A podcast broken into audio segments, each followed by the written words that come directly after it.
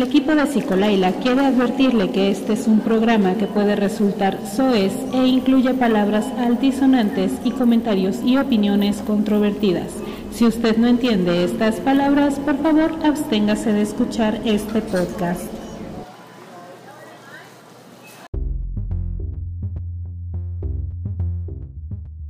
Hola chicos, ¿cómo están?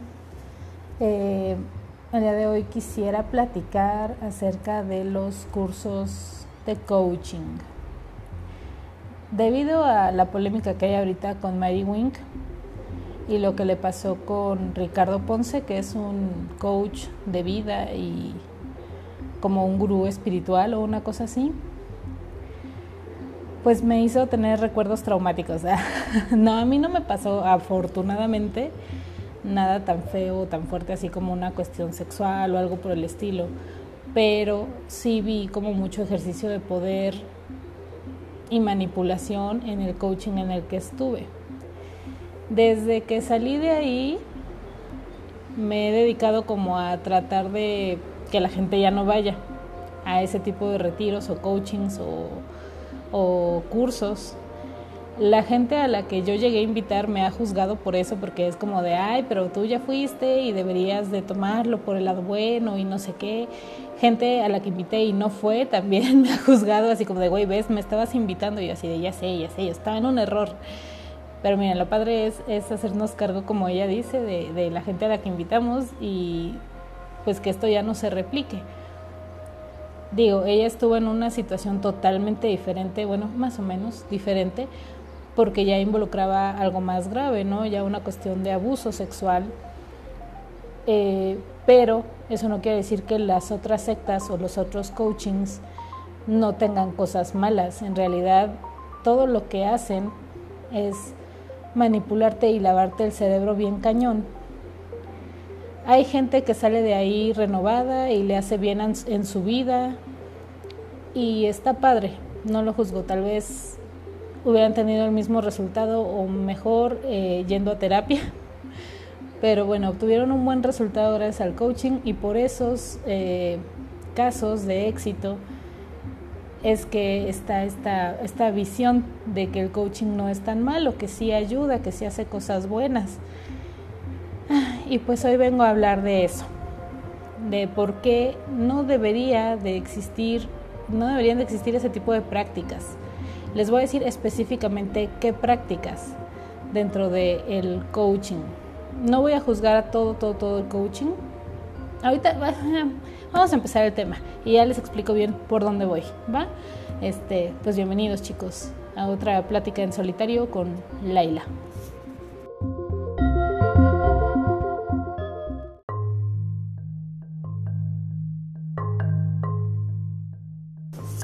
Ya sé, o sea, puede parecer que me estoy aprovechando de la situación y de que ahorita esto se está haciendo viral para que la gente llegue y escuche este podcast y ta, ta, ta. Pues sí, la neta sí.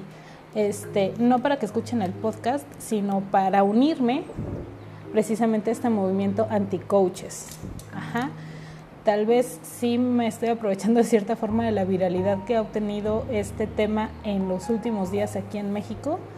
Eh, para que más gente entienda que estos cursos, sean los que sean, sean en Bacalar, sean en, en tu pueblito de nacimiento, en la Ciudad de México, donde sean estos coachings coercitivos, no deberían de existir y no deberíamos de ir ni porque nos lo recomiende gente que nos quiere mucho. Ese es el problema, que gente que nos quiere y que conocemos de toda la vida y en quien confiamos nos invita y decimos, bueno, es que yo conozco a esta persona, sé que no haría nada para dañarme. Y sí, o sea, realmente la intención de esa gente no es dañarte, ellos pues están con el coco lavado. Entonces, pues yo lo sé porque yo estuve ahí.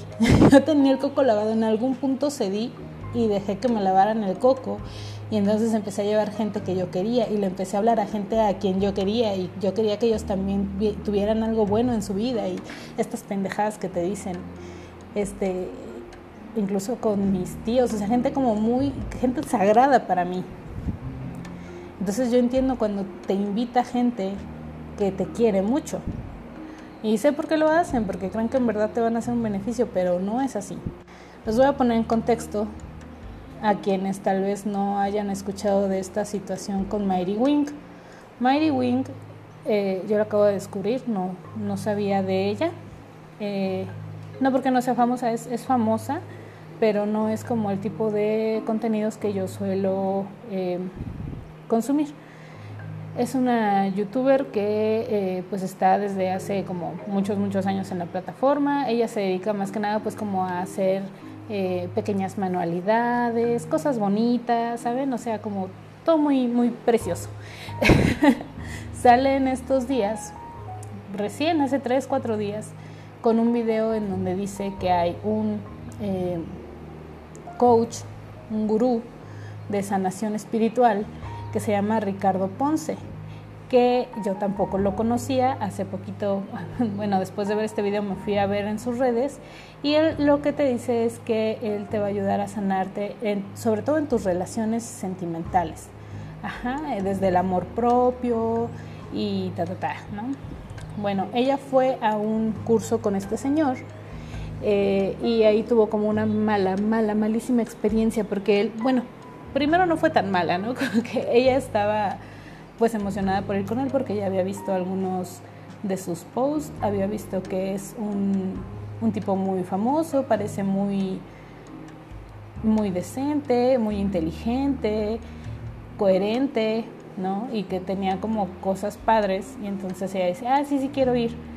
Entonces va al curso y ahí en medio del retiro, porque es de varios días, este señor como que empieza a coquetearle un poquito y ella se siente así como un poco nerviosa porque pues sí lo admira, ¿no? O sea, hasta cierto punto pues, había visto de él y lo admiraba.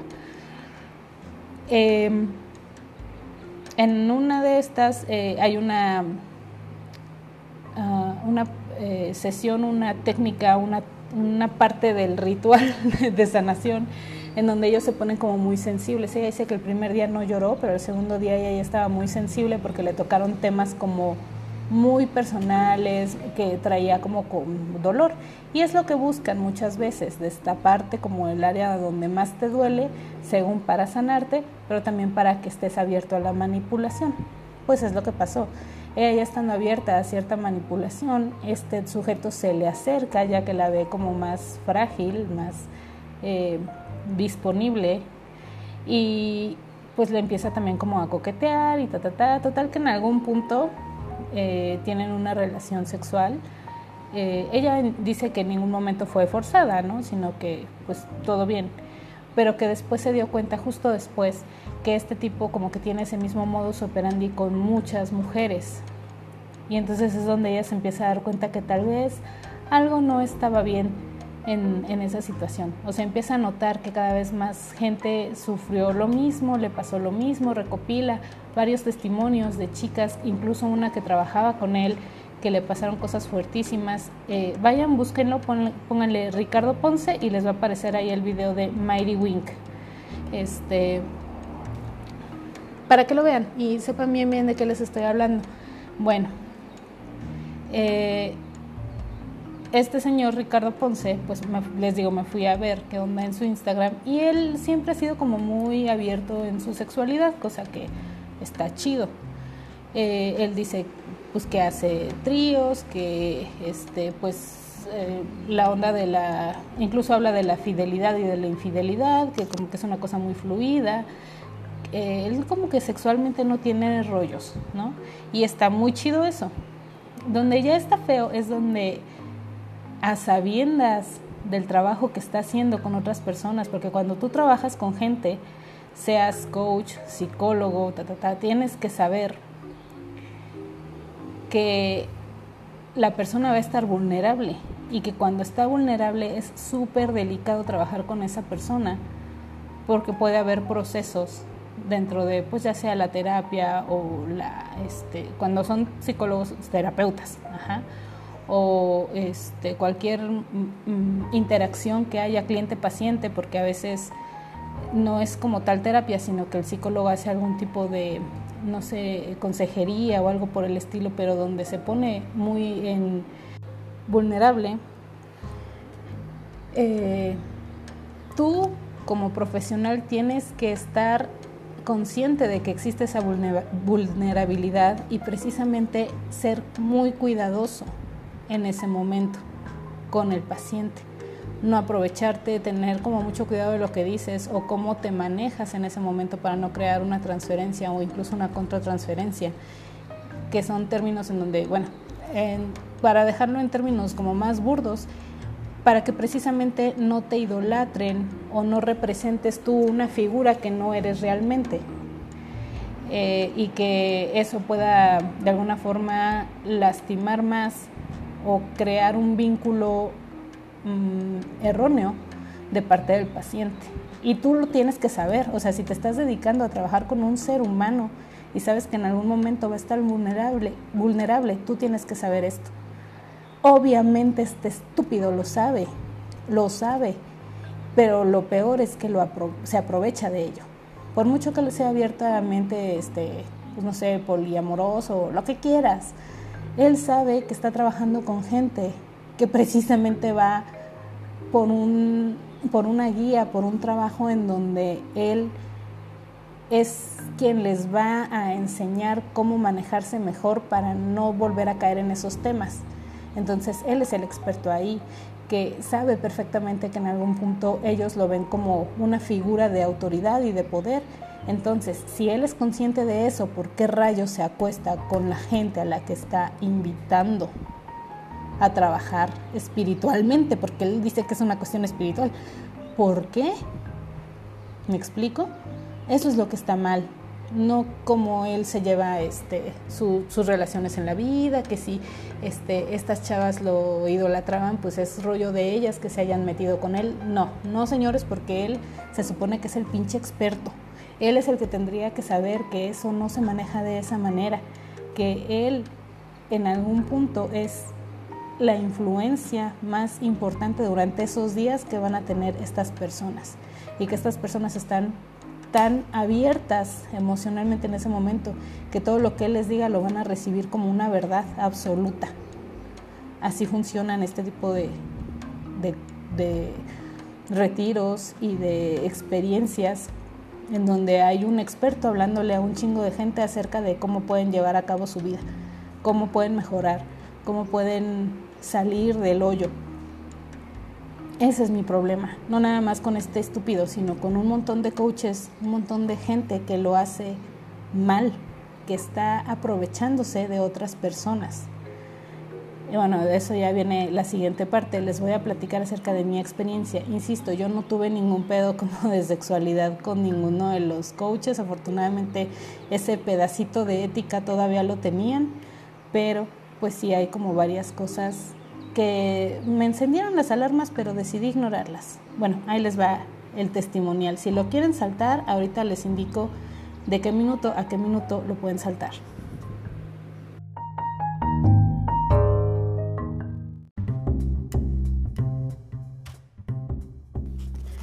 Bueno muchachos, aquí voy a empezar a hablar acerca de mi experiencia, cómo yo viví el coaching, qué dinámicas recuerdo, cómo me sentía, por qué estuve ahí, por qué permanecí y por qué llegué hasta el final. Me tardó muchísimo, me tardó una hora y media contándoles esto, entonces si gustan pueden adelantar ya nada más a la parte final, a la crítica que hago a esto de los coaches. Váyanse al, al minuto, bueno es una hora con 27 minutos. Eh, esto está un poquito largo porque me gusta el chisme y sé que a varios de ustedes también, sobre todo quienes jamás han asistido a una de estas cosas, nunca asistan y por eso les voy a contar mi experiencia. ¿Vale? Ahí voy.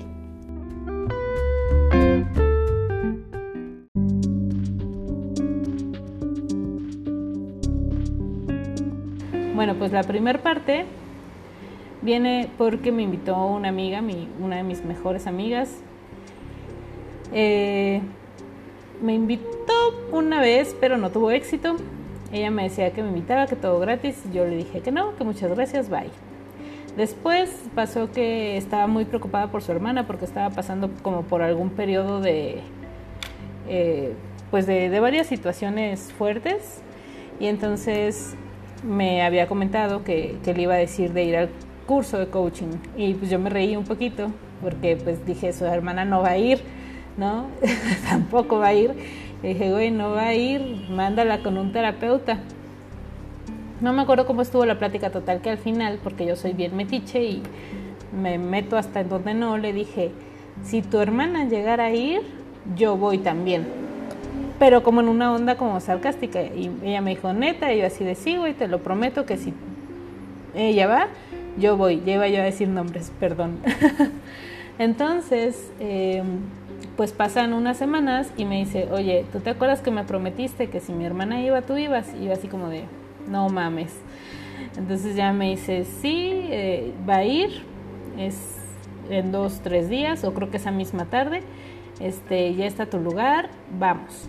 Y yo así como de Madre Santa. Dije, es que no tengo dinero. Y me dice, no, no, no tienes que pagar nada. Este, esta es una beca o algo así, porque les llaman becas. Este, entonces tú eh, pues vas a entrar gratis o, a mitad de precio. No me acuerdo, creo que yo entré gratis. La verdad es que no me acuerdo, tiene muchos años, pero bueno. Chiste es que iba a ser de cuatro días. Yo ya había terminado como tal la universidad, ya nada más estábamos haciendo un poquito de la tesis. Este. No, espérate, creo que todavía no terminamos, pero ya estábamos en lo último. Es que en serio ya no me acuerdo muy bien de, de muchas cosas. Fue una época traumática. Entonces ya no estaba haciendo como muchas cosas. Tenía tiempo y era ir. No, creo que era viernes, no, jueves, viernes, sábado y domingo. Entonces dije, bueno, si tengo tiempo, es fin de semana, no tengo nada que hacer. Y lo de jueves y viernes, pues es un ratito en la tarde. Ok, vamos. Entonces el primer día, pues se me hacía muy chistoso porque entras al lugar y hay alguien en la puerta diciéndote, pues que pases, pero como con una voz enérgica, ¿no? De pasa. Y así como de, ay, güey, o sea, ¿esto qué es? Porque, porque me hablan así de feo. Yo ya antes había ido a un retiro de cuarto y quinto paso y ni ahí te hablan tan feo. Esta es otra experiencia que después les tengo que contar. Este, pero pues ya más o menos sabía por dónde iba este rollo. Yo decía, es similar nada más con menos groserías, con menos malos tratos, pero pues es lo mismo, ¿no? Según yo. Pues no, pues no, queridos, esto está más turbio todavía. Bueno, entonces ya iba yo ahí a sentarme en alguna de las banquitas de enfrente, este, pero no la de hasta enfrente, enfrente. Y entonces me dice una voz así súper fuerte, ocupa las primeras filas. Y yo así como de, ay, güey, cálmate. O sea, me iba a sentar aquí en medio porque necesito ver de frente. Tenían una pizarrita. Necesito ver la pizarra porque yo soy miope. Entonces siempre me siento enfrente en medio para alcanzar a ver la pizarra. Pero ya no había lugar enfrente en medio. Entonces me pusieron enfrente a un lado porque eran las primeras filas.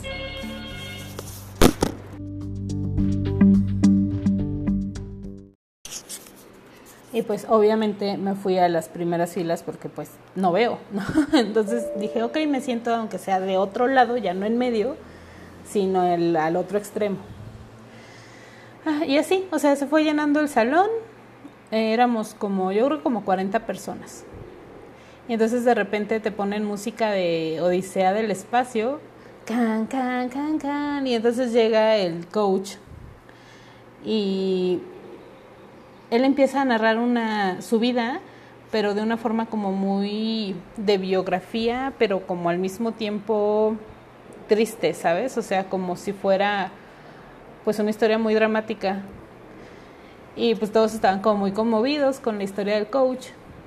Y pues ya después dice que no, que esa no es la, la historia que nos quieren narrar. Nos narra los mismos hechos, pero ahora como con otras palabras para que ahora suene como algo donde él tenía injerencia en las cosas que le habían pasado en su vida y que él pudo tomar las decisiones y que como que todo estaba bien con su vida porque tomó decisiones con base en eso. Y entonces nos empieza a decir que nuestras decisiones o cómo nosotros vemos nuestra vida depende de las decisiones que tomamos, que solo nosotros somos los únicos dueños de nuestro destino y que todo lo que pasa externo no son cosas que nos pasan, sino que nosotros mismos nos las generamos y que a veces eh, ah, tenemos como una voz interior que esa voz no le debemos de hacer caso porque nada más nos está hablando en negativo, entonces que cuando esa voz nos habla en negativo tenemos que ah, eh, eliminarla, no hacerle caso y eh, pensar únicamente siempre en positivo. Con otras palabras, pero básicamente eso fue lo que nos dijo. Desde ahí yo estaba como de, no mames, ya me voy. pero me aventé tres meses ahí, ah, bueno, ahorita les cuento. Eh, Después, no me acuerdo si ese mismo día u otro día viene otra dinámica en donde haces equipo con la mitad del salón y la otra mitad del grupo pues son como tus contrincantes. Y te dicen que hay dos, es como para crear eh, pues ahora sí que, que ambiente de equipo, pero te dicen que solo uno de los equipos puede ganar y que depende de cómo votes que va a ganar el otro equipo. Uno es el equipo negro y otro es el equipo rojo. Y entonces tú tienes un, un punto. Y bueno, todo el grupo, todo el grupo tiene un punto. Si tú, no me acuerdo bien cómo está la dinámica, el chiste es que si tú votas por el otro tienes un punto, si votas por ti mismo tienes un punto, si no votas por nadie no tienes ningún punto, no me acuerdo cómo estaba, el chiste es que solo podías ganar de una sola forma, eh, o votándote por ti o votando por el otro equipo. Había una forma en la que los dos equipos podían ganar y era que ambos votaran por el otro equipo, pero la bronca era que si yo, nosotros votábamos por el otro equipo y el otro equipo votaba por sí mismo, nosotros perdíamos. Entonces nadie quiso votar por el otro equipo. Yo les estaba diciendo a todos, ¿no? Así de, oigan, es que no sean bobitos, lo que tenemos que hacer es votar por el otro equipo, es lo que estos cohetes nos quieren, quieren que hagamos. Y los otros me ignoraron y les repetí mil veces y les valió madre. Un señor que estaba ahí tomando como el liderazgo me dijo así como que pues que no fuera ilusa, que eso no, que nosotros teníamos que ganar a como fuera. Y yo así como de, no sé qué te habrán dicho de este curso, amigo, pero no es como ese tipo de cursos, por lo que voy viendo, ¿no? Pero bueno, nadie me hizo caso, perdimos obviamente. Y después nos pregunta el coach, esto se los estoy contando porque creo que es importante, porque de ahí me agarraron un poquito de odio. el coach nos pregunta cuál fue nuestra experiencia y entonces pues obviamente cuando yo participé le dije, es que yo, pues yo tenía razón, pero nadie de estos cuates me escuchó, yo les insistí y no les importó, entonces dejé que hicieran lo que se les diera la gana. Básicamente los pendejé a todos eh, con ese discurso o se sintieron como muy ofendidos. Esa no era mi intención, mi intención era hacer notar que ese curso de coach estaba todo pendejo, pero no funcionó, creo que toda la gente se lo tomó muy personal. Y a partir de ahí me empezaron a ver como que la arrogante o como la engreída, como la que cree que sabe un chingo, y no era eso ¿saben? Era que estaba en contra de ese lugar. Pero bueno, por eso fue relevante eso. Al otro día, que era sábado en la mañana, digo, estoy diciendo las dinámicas de las que me acuerdo, obviamente hay muchas más y muchas más pláticas en medio, donde te hacen como reflexionar acerca de tu actitud, este, hay otra dinámica donde tienes que contarle a, a, otra persona, quedas ahí como random, das vuelta por el salón y quedas con una persona enfrente y entonces a esa persona le tienes que contar la historia de tu vida desde dos puntos, desde el que es muy triste, como el que nos había enseñado el coach, o desde la perspectiva en donde fuera como tu mejor versión, ¿no? Y yo ya estaba harta de que el cuate que me estaba contando su historia en ambas era como triste y yo así como de no, en la otra versión me lo tienes que contar como si tú fueras capaz de superar eso. Y él así como de no, pues es que, y otra vez me la contaba triste y yo estaba desesperada, yo así como de ya, por favor, no puedo con la gente que no sabe hacer indicaciones. Eh, tal vez sí soy un poquito arrogante, perdón. Al final lo logramos. Este, en otra dinámica te ponen igual a dar vueltas por el salón, quedas enfrente de una persona y entonces eh, esa persona va a hacer el papel como si fuera tu papá y entonces te abrazara y te dijera como cosas que tú hubieras querido escuchar de tu papá y luego al revés, tú ahora eres la mamá y le vas a decir cosas que tal vez él hubiera querido escuchar de su y pues es lloradera, todo el mundo llorando. Yo me acuerdo que, sabes, yo no lloré, porque yo sí estaba como, pues todavía resistiendo y diciendo, no sé en qué chingados estoy, o sea, sáquenme de aquí. Yo no sé para qué dije que sí venía. y así varias dinámicas. En ese día, en algún punto después hay como otra, es que no me acuerdo exactamente qué dinámica es, pero te dejan como muy susceptible, como muy vulnerable. Y después pues te dicen que, que este no me acuerdo, pero te motivan bien bonito y de repente eh, rompen cositas que tienen, ¿cómo se llaman estas pulseras que tienen, que usas en el antro, que tienen como luz de neón? este, pues la andan por ahí y entonces todo te lo llenan como de lucecitas, tú también estás lleno de esa sustancia súper peligrosa, pero te la ponen para que tú brilles y entonces te dicen que ahora este, tú eres una estrella, que formas parte del universo y la verdad es que se ve muy bonito el lugar todo brillosito y la chingada. Entonces quedas así como de, ay, qué bonito. Y ya este, te dicen que... Eh, algo así como que tú eres un rey y te mereces todo lo mejor que esa noche busques este, ir a algún lugar con agua, una tina, algo así como muy bonito, y te des así un super baño de reyes, que porque te lo mereces. Y dije, ah, bueno, sí, ahorita llego y me sumerjo en mi tinaco, gracias. Obviamente no iba a hacer nada de eso, dije, me voy a llegar a dormir, y estoy hasta la madre, porque pues ya en algún punto, pues sí, yo lloré, o sea, todo el mundo está llorando alrededor, tocan puntos y partes de tu vida donde pues tal vez tú te sientes culpable. Yo, yo traía mucha culpa. Eh, yo ya había estado en procesos terapéuticos, pero no había logrado sanar como ciertas situaciones de mi pasado. Eh, porque en mitad me hice güey y no las quise tratar en la terapia y las esquivaba y las esquivaba. Y mitad porque pues, los terapeutas dijeron, si no lo quieres chambear, no lo chambeamos, carnalita. O sea, tampoco te vamos a obligar. Ah, entonces pues yo todavía traía esos rollos. Y pues ahí sí se abrieron como muchas emociones, muchas situaciones. Y terminé chillando horriblemente, entonces ya estaba muy cansada. Fue, es que los ejercicios emocionales, tantos todo el día, pues sí terminan por hacerte rendir. Ya me quería ir a mi casa, pero mi amiga eh, y otra gente de, de este mismo grupo nos fuimos a comer unos tacos y como que estaban muy raros porque como que estaban esperando algo. Y yo dije, no manches, que nos van a hacer una novatada o algo. Yo antes, cuando mi amiga, la, ella estuvo en el curso, porque ella lo hizo todo, todo el curso, yo la vi que hacía como cosas bien raras, como que andaba consiguiendo una habitación de hotel, luego andaba buscando como un disfraz, luego otro disfraz, y yo así como de, ¿qué pedo?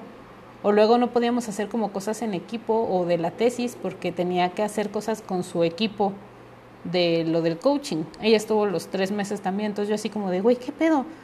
Entonces yo estaba como como esperando que nos hicieran como una novatada o alguna pendejada así. Yo estaba como con mucha resistencia hacia la situación. Yo así como de, güey, no quiero. y en eso, em, pues pasan por nosotros, por la hermana de, de, mi amiga y por mí, y nos llevan en un auto, pero como con los ojos vendados. O creo que nos dijeron, no abran los ojos, porque no tenían como vendarnos los ojos. Y entonces, pues nada más las dos dijimos, ok, mira, vamos a... Ah, ¿por qué? Espéranme Dentro de todo hacen al principio unas reglas, unos acuerdos. Entonces uno es, yo es del que más me acuerdo, que es respeta tu palabra, porque generalmente es algo con lo que yo siempre me he manejado, que si yo prometo algo lo tengo que cumplir, aunque haya prometido la cosa más pendeja del mundo. Hay veces que el universo se pone a mi favor y aunque yo quiera cumplir lo que prometo, algo pasa y ya no lo puedo cumplir, pero ya es porque en serio pasó algo extraordinario. Ojalá hubiera pasado algo así en ese momento.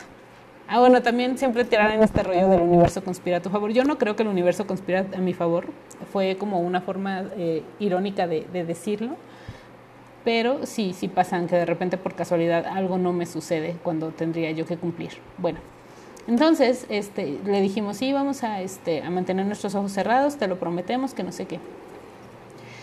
Y yo nada más veía como en el auto íbamos dando vueltas como por varios lugares. Dije, no, esto seguramente nos van a llevar al bosque y nos van a aventar a una laguna o a un lago o algo así para darnos como nuestro baño de reyes. Dije, no, se están pasando de maíz.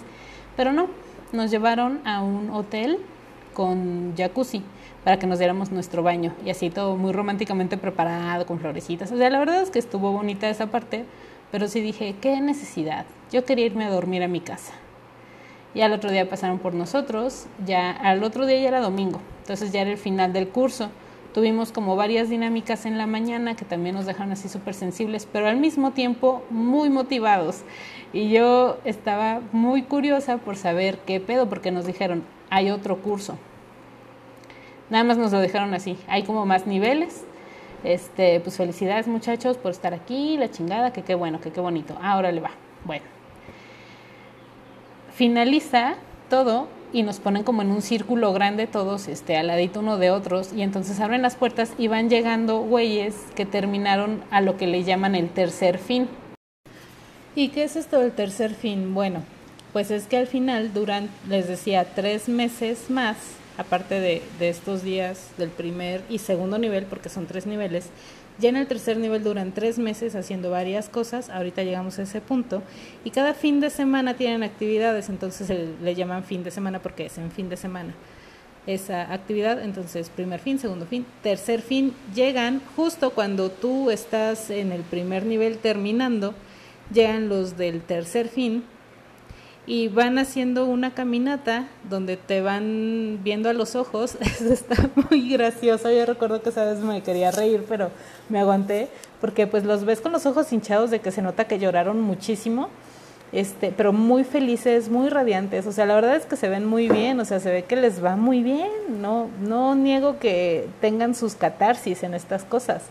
Pero bueno, entonces y te van haciendo la seña del 4. No sé si han visto ese de que te votó cuatro o que ponen sus deditos en, forma de cuatro, como si estuvieran, no en forma de cuatro, pero los cuatro dedos, o sea, como si te estuvieran diciendo cuatro con la mano.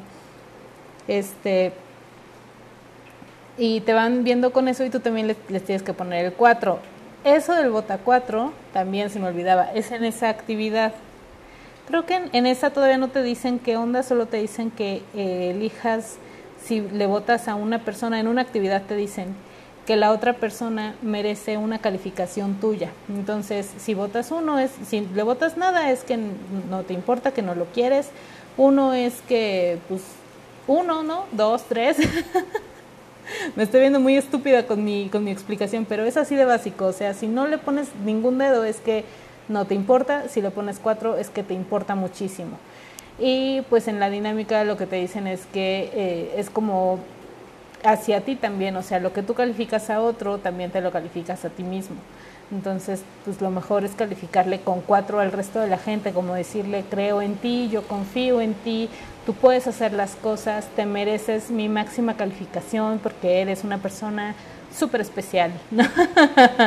Entonces, pues todos tenemos, ya al final como que pues nada más por seguir al grupo a todo el mundo le pones cuatro porque pues es el fin de la dinámica. Entonces a todo mundo sabes que lo tienes que calificar con cuatro, pues por quedar bien, porque así es, porque qué rebelde te verías calificándole con uno a la gente. Y de convivir todo ese fin de semana, pues ya todos te caen bien.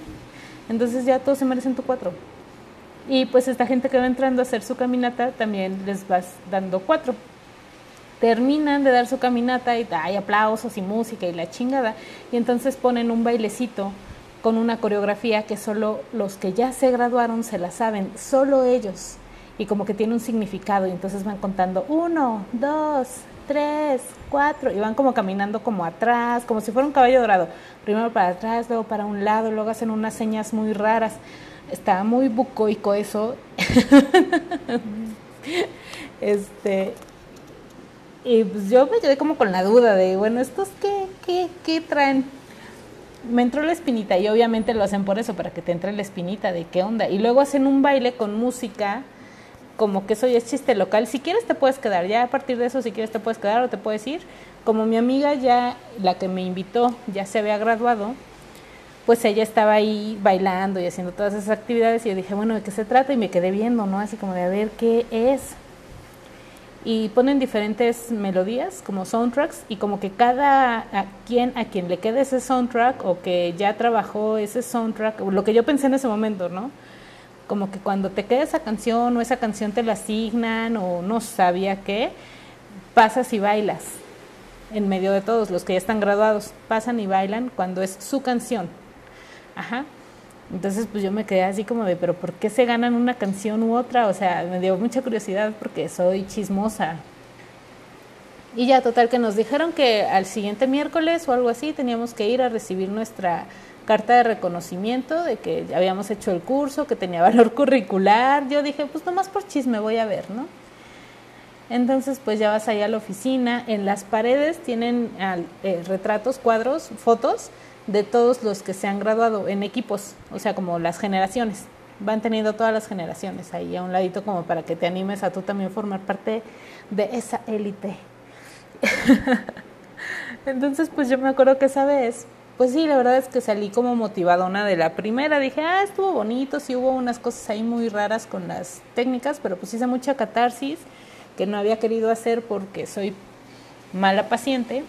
Entonces, pues en mis reuniones este, con la psicóloga no las, no las había sacado y ahorita pues ya me habían salido bien chidas, ¿no? Entonces dije, ah, pues ando de buenas, está chido, ya aprendí cómo manejar como mis emociones y a autoculparme a mí misma y hacerme responsable de cosas que no siempre son 100% mi responsabilidad, pero que yo en ese momento creí que sí. Y entonces andaba, como dijeron ellos posteriormente, pendeja motivada. Exactamente eso es lo que era, una pendeja motivada. Y todos los que están en esos cursos son unos pendejos motivados. Pero bueno. Total, voy ese, a, a, recoger mi reconocimiento y ese día nos dicen, oigan, pues es que hay otro nivel. Y no sé si se acuerdan que ustedes pues este, habían dicho que a lo mejor se iban al siguiente nivel, porque al último, al último, al último decían, ¿quién, ¿a quién le gustaría estar en el siguiente nivel? Y pues muchos alzaron la mano. Yo ahí no, no hice amigos con nadie, entonces no fue como que yo dijera, ay, van a estar mis amigos, voy yo también.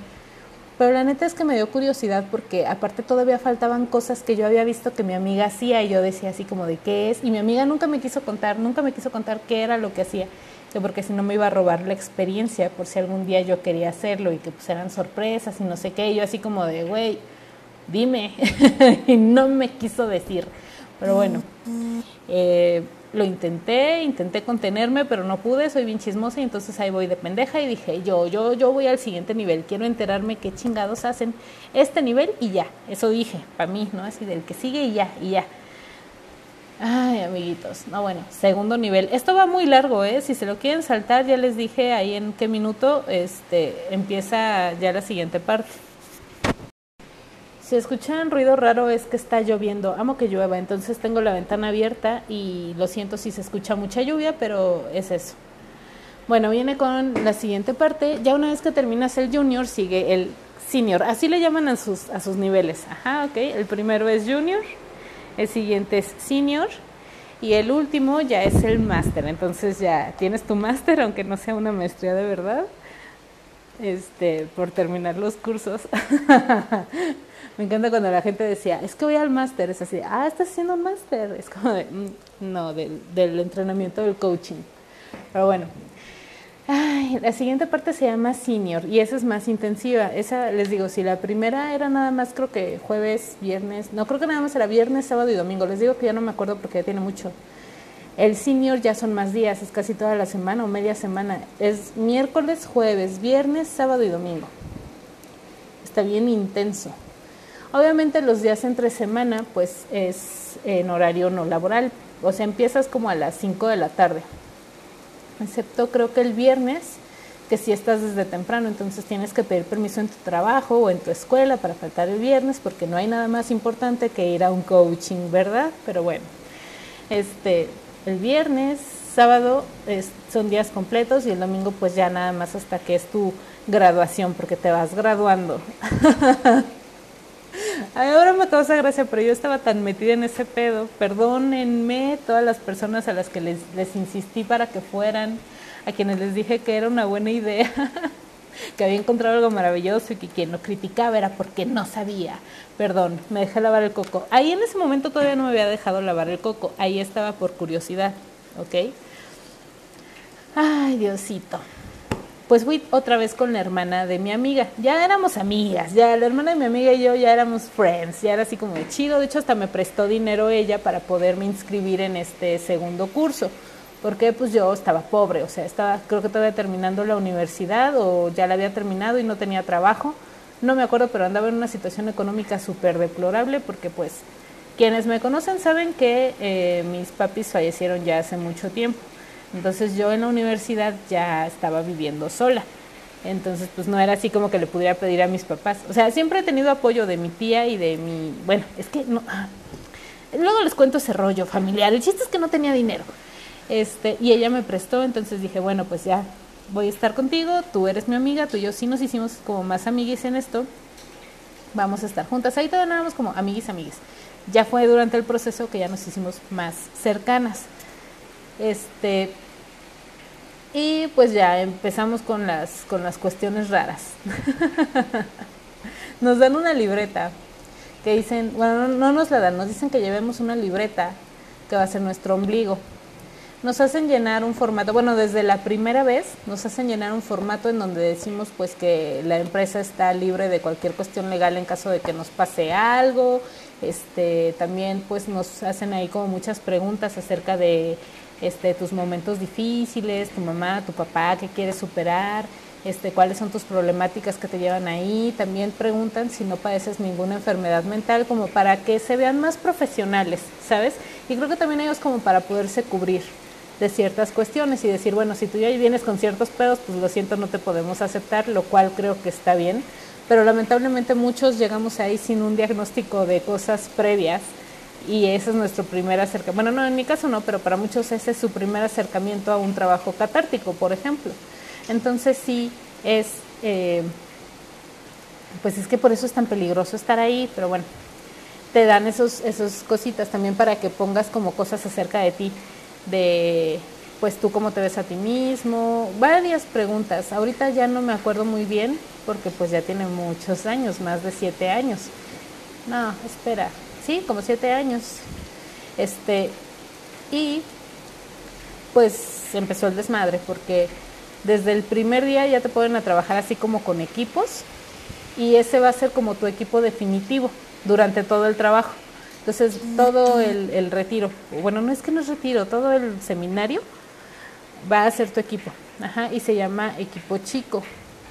Y equipo grande, pues es ya todo el grupo. A este ya se puede anexar gente que quedó como rezagada de otros grupos y se unen. Entonces, en esa ocasión éramos más, o sea, no éramos nada más 40, éramos más. Pero se fue saliendo gente.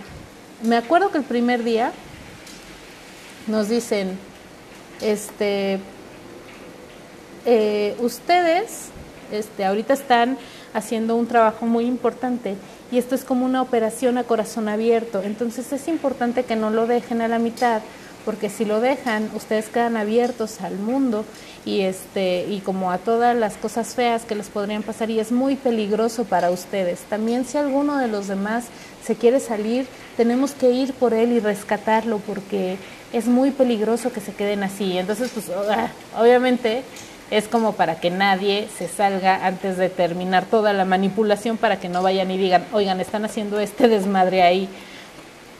Porque sí pasaron cositas fuertecillas, fuertecillas. Este, el primer día, se, bueno, más bien el segundo día ya no llega uno de los integrantes del que era mi equipo chico. Y entonces nos hacen ir por él a su casa, hablarle por teléfono, insistirle que por favor regresara, nos tuvimos que organizar para que volviera, la chingada. Afortunadamente él no volvió, puso, este, no sé si sería pretexto o realidad, pero que tenía como cuestiones de trabajo y su familia y sus niños y no sé qué, y ya no volvió. Qué bueno que no volviste, amigo. te extrañó, pero qué bueno que no volviste. No sé, no me acuerdo ya cómo te llamas, pero qué bueno que no volviste los que nos quedamos ahí, pues ya, ay, qué triste, fue nuestra culpa, fuimos un mal equipo, lo perdimos, lo dejamos morir, porque así de súper dramáticos eran, así de estaba en sus manos y ustedes no lo pudieron traer de vuelta, ustedes lo dejaron morir. Ay. Y bueno, todos nosotros así como que sí sentimos algo de culpa, porque todo el tiempo se maneja culpa. Según lo que te dicen ahí, es que no, no debes sentir culpa de nada, que este, pues tú te hagas responsable de los eventos que te pasan y no sé qué, pero sobre todo que todo te lo generas tú solito. O sea, esa es la palabra que ellos usan, generar. Todo es consecuencia de algo que tú mismo has creado. Entonces te lo generaste. Y les encanta y les remama decir, cuando algo no te sale bien, cuando algo está fuera de tus manos, cuando es meramente circunstancial, te dicen, es que te lo generaste, así de cómo chingados me lo genero, tanto para bien como para mal. Esa pinche palabrita. Entonces, este. Vinieron varias dinámicas. No me acuerdo el orden. Y no me acuerdo el. Eh, como exactamente qué, qué pasó en cada dinámica, porque ya tiene mucho tiempo y porque sí, de cierta forma fue traumático. Ahí sí, ya, o sea, dije, voy a chambear, voy a dejarme fluir como estos morros para ver qué es lo que tienen ellos al final, porque te digo, yo los veía como bien, o sea, cuando salían y regresaban el tercer fin que hacen su caminata, yo los veía muy bien, entonces yo decía, güey, es que, ¿qué, es esto? Ay, no debí, pero bueno, eh, empecé a dejarme fluir con las dinámicas a pesar de que yo veía que eran dinámicas muy manipuladoras, o sea, lo veía, yo acababa de terminar la carrera en psicología, yo sabía que estaban siendo unos manipuladores, pero dije, es que si al final la gente se siente bien, pues no me importa que me manipulen, no hay pedo, yo quiero sentirme bien, porque ya estaba yo muy desesperada de muchos rollos que yo no había querido trabajar, eso sí lo admito, pero dije, aquí lo voy a trabajar en general, como entre todos, y así no va a ser como algo tan obvio o tan notorio mi pedo, ¿no? Porque va a ser trabajo grupal. Este, pues pasa de todo. Primero te ponen a que elijas a alguien que te caga, y que con esa persona vas a trabajar. Pues no te dicen eso, pero te dicen, elige entre todos a alguien que te cague y ve por esa persona y este, haz, team, haz equipo. Entonces, pues yo ya le había echado el ojo a una persona que me caía medio mal, pero ya iba yo directo para allá para este, entablar con él, así como de, güey, tú me cagas. y se me aparece enfrente una chavilla y me dice, tú, tú me cagas, voy a trabajar contigo. Y yo así de, no, espérame, pero es que yo no iba a trabajar contigo. Pero dije, ay, bueno, ya está bien X, X, X, que trabajen conmigo, no hay pedo. Yo voy a ser tu saco de, este, de proyección, échale. y entonces, pues, este, pues ya me empezó a decir que porque yo era bien arrogante y no sé qué, y no sé qué, y no sé qué, lo que me habían dicho desde la primera vez, o sea, no me lo habían dicho, pero a la gente le pareció eso porque yo había hecho esa intervención pendejeándolos a todos en el primer curso, pues ya para este yo ya era como la que les caía gordo porque era arrogante. Este, y me dijo así como varias cosas, ¿no? Porque lo teníamos que hacer, teníamos que decirle al otro que era lo que nos cagaba. Y así como de, güey, amiga, no es mal pedo, pero neta, yo a ti no, pues no me cagas, o sea, no te había visto, pero, pues sí te había visto, pero me refiero a no con odio. Entonces, pues nada más le dije así dos, tres cositas que en ese momento vi cuando ella me dio mi retroalimentación y ya le dije así como de, güey, pues es que eres muy intensa y así no me caes bien, por eso. Pero en realidad la morra me caía de pelos. Bueno, ya. Entonces te dicen que ahora vas a trabajar con esa persona, que le vas a llamar body, es tu body como en la guerra, como tu bro, como tu body. Este, todo, todo lo vas a trabajar con esa persona. Y es así como de, ah, no mames. bueno, está bien y ya este, tuvimos otras dinámicas, igual de chilladera. Hubo una donde te dan un cerillo y te dicen que este, le tienes, tú tienes dos cerillos. Este, y solo con esos dos cerillos vas a elegir quiénes de todo el equipo, de todo el, el grupo viven, que tú les tienes que regalar ese cerillo. Entonces, pues yo le di uno a mi body porque pues dije, pues es mi body, ¿no? Si ella le pasa algo, me pasa algo a mí. Y el otro me lo quedé yo. Y no sé cómo estuvo la dinámica, total que al final yo tenía como tres cerillos, este... No me acuerdo cómo estuvo el pedo. El pedo es que no tenías que regalar uno de los dos cerillos porque ese era tu cerillo y tú er-, eras quien iba a vivir al final. Entonces, como que todos nos morimos. Lo hicimos de la chingada. Nadie captó la, la, dinámica y todos nos morimos. O algunos teníamos como tres, cuatro vidas. Entonces, todo de la chingada la dinámica. Este, y te hacen, te ponen musiquita del Titanic y te dicen que te imagines que estás en un barco y que el barco se está hundiendo y no tienes cómo despedirte de tu familia y ahí te pones a llorar cañón porque pues te pones a pensar así de todas las personas importantes que tienes en tu vida y las que no te despediste. Luego hay un día en el que te dicen que tienes que guardar silencio durante tres, cuatro horas después de que sales del, del curso. Pero pues ya uno sale de ahí como a las 10, 11 de la noche, ya que tanto vas a hablar. Entonces me acuerdo que llegué y yo tenía un roomie y mi roomie me pregunta así como de, güey, ¿cómo estás? Y yo llegué con, con, la hermana de mi amiga. Este, las dos llegamos ahí a la, a la casa, ella se iba a quedar ahí conmigo por, por, por lo mismo, de la dinámica. Entonces, este, así de, ¿cómo te fue? Yo así como con mi manita nada más diciéndole bien, ¿no? Y él así como, ¿qué tienes? Y yo así de, todo bien. Y así de, ¿no puedes hablar? Y yo así de, no a él se le hizo súper raro. Después sí me dijo así como de, güey, o sea, estás en un pedo de secta, güey, ¿cómo que no puedes hablar? Yo en ese momento, pues, no, lo quise, no le quise hacer caso. Le dije, déjame ver cómo es este rollo, no hables de lo que no conoces. me vi muy mal. Y ya, pues, lo mandé un poquito al diablo, ¿no? Cuando en realidad él estaba preocupado por mi integridad. Perdóname, amigo, perdóname. Si alguna vez escuchas esto, lo siento, perdón. Ay, es que me doy vergüenza, perdón, perdón. Bueno, este, había otra dinámica donde tenías que poner en tu libreta esta que no tenías que soltar para nada, porque en esa libreta vas escribiendo como cosas, como lo que te frustra, lo que odias, que odias de ti, este, eh, en otra dinámica, en esa libreta tenías que escribir como cosas de tu cuerpo que no te gustaran. Entonces ya escribes ahí como todo lo que no te gusta de ti y por qué. En otro día hicimos una dinámica donde entre todos como que nos íbamos diciendo que nos caía gordo del otro, pero feo, o sea, sentábamos a uno en medio y todos los demás pasábamos a gritarle en la cara así como de es que eres este feo, no, no sé, o sea, eres este sangrón, es que eres un mediocre, pero así como con palabras feas. Y palabras que luego ellos usaban, que decían así como, es que no me acuerdo de alguna en particular, pero tenían como sus frases específicas. Entonces los usabas contra de ellos, ¿no? Así como de que eres un, un este chamaco cagón, que eres así, o sea, cosas muy feas. A mí medio mundo me volvió a decir arrogante, arrogante, arrogante, arrogante. Dije, güey, me conozco y no es por arrogante, pero sé que no soy arrogante, yo sé que no soy así, ¿no? Pero dije, bueno, ok, ya, venga. Este, hay otro día en donde pues con base en lo que a ellos juzgan de ti, de lo que te ven, de lo que también vas compartiendo, porque pues tienes que compartir también, por ejemplo, tu momento más vergonzoso, pero con todos Así de yo me acuerdo que esto y esto y esto y esto. Lo que más te dio este pena, lo que más odiaste de ti mismo, chingos de cosas, todo ya era compartirlo con todos, porque había como un pacto de silencio, como de que nadie iba a contar las cosas de los otros. Entonces, pues, como que confiabas en ellos y ya contabas tus cosas. En verdad, mejor me hubiera pagado otro terapeuta y ya, pero bueno, no lo vi así. Este, entonces, viendo ellos algo, te, ponían como un rol y te decían que al otro día tenías que ir disfrazado de ese rol. Y no nada más eso, sino que así disfrazado ibas a ir a dar la vuelta a algún lugar. Esa parte creo que nos la dijeron ese mero día. Antes no sabíamos que íbamos a dar la vuelta. No me acuerdo si sí o si no sabíamos, pero por ejemplo a una le tocó ir como de enfermera sexy, a otro le tocó ir de bailarina, ah no, de, señora de salón de estética. Este, así, o sea, disfraces como raros, exóticos. Y a mí me dijeron que yo fuera vestida como de Miss Universo. Y yo así como de, neta.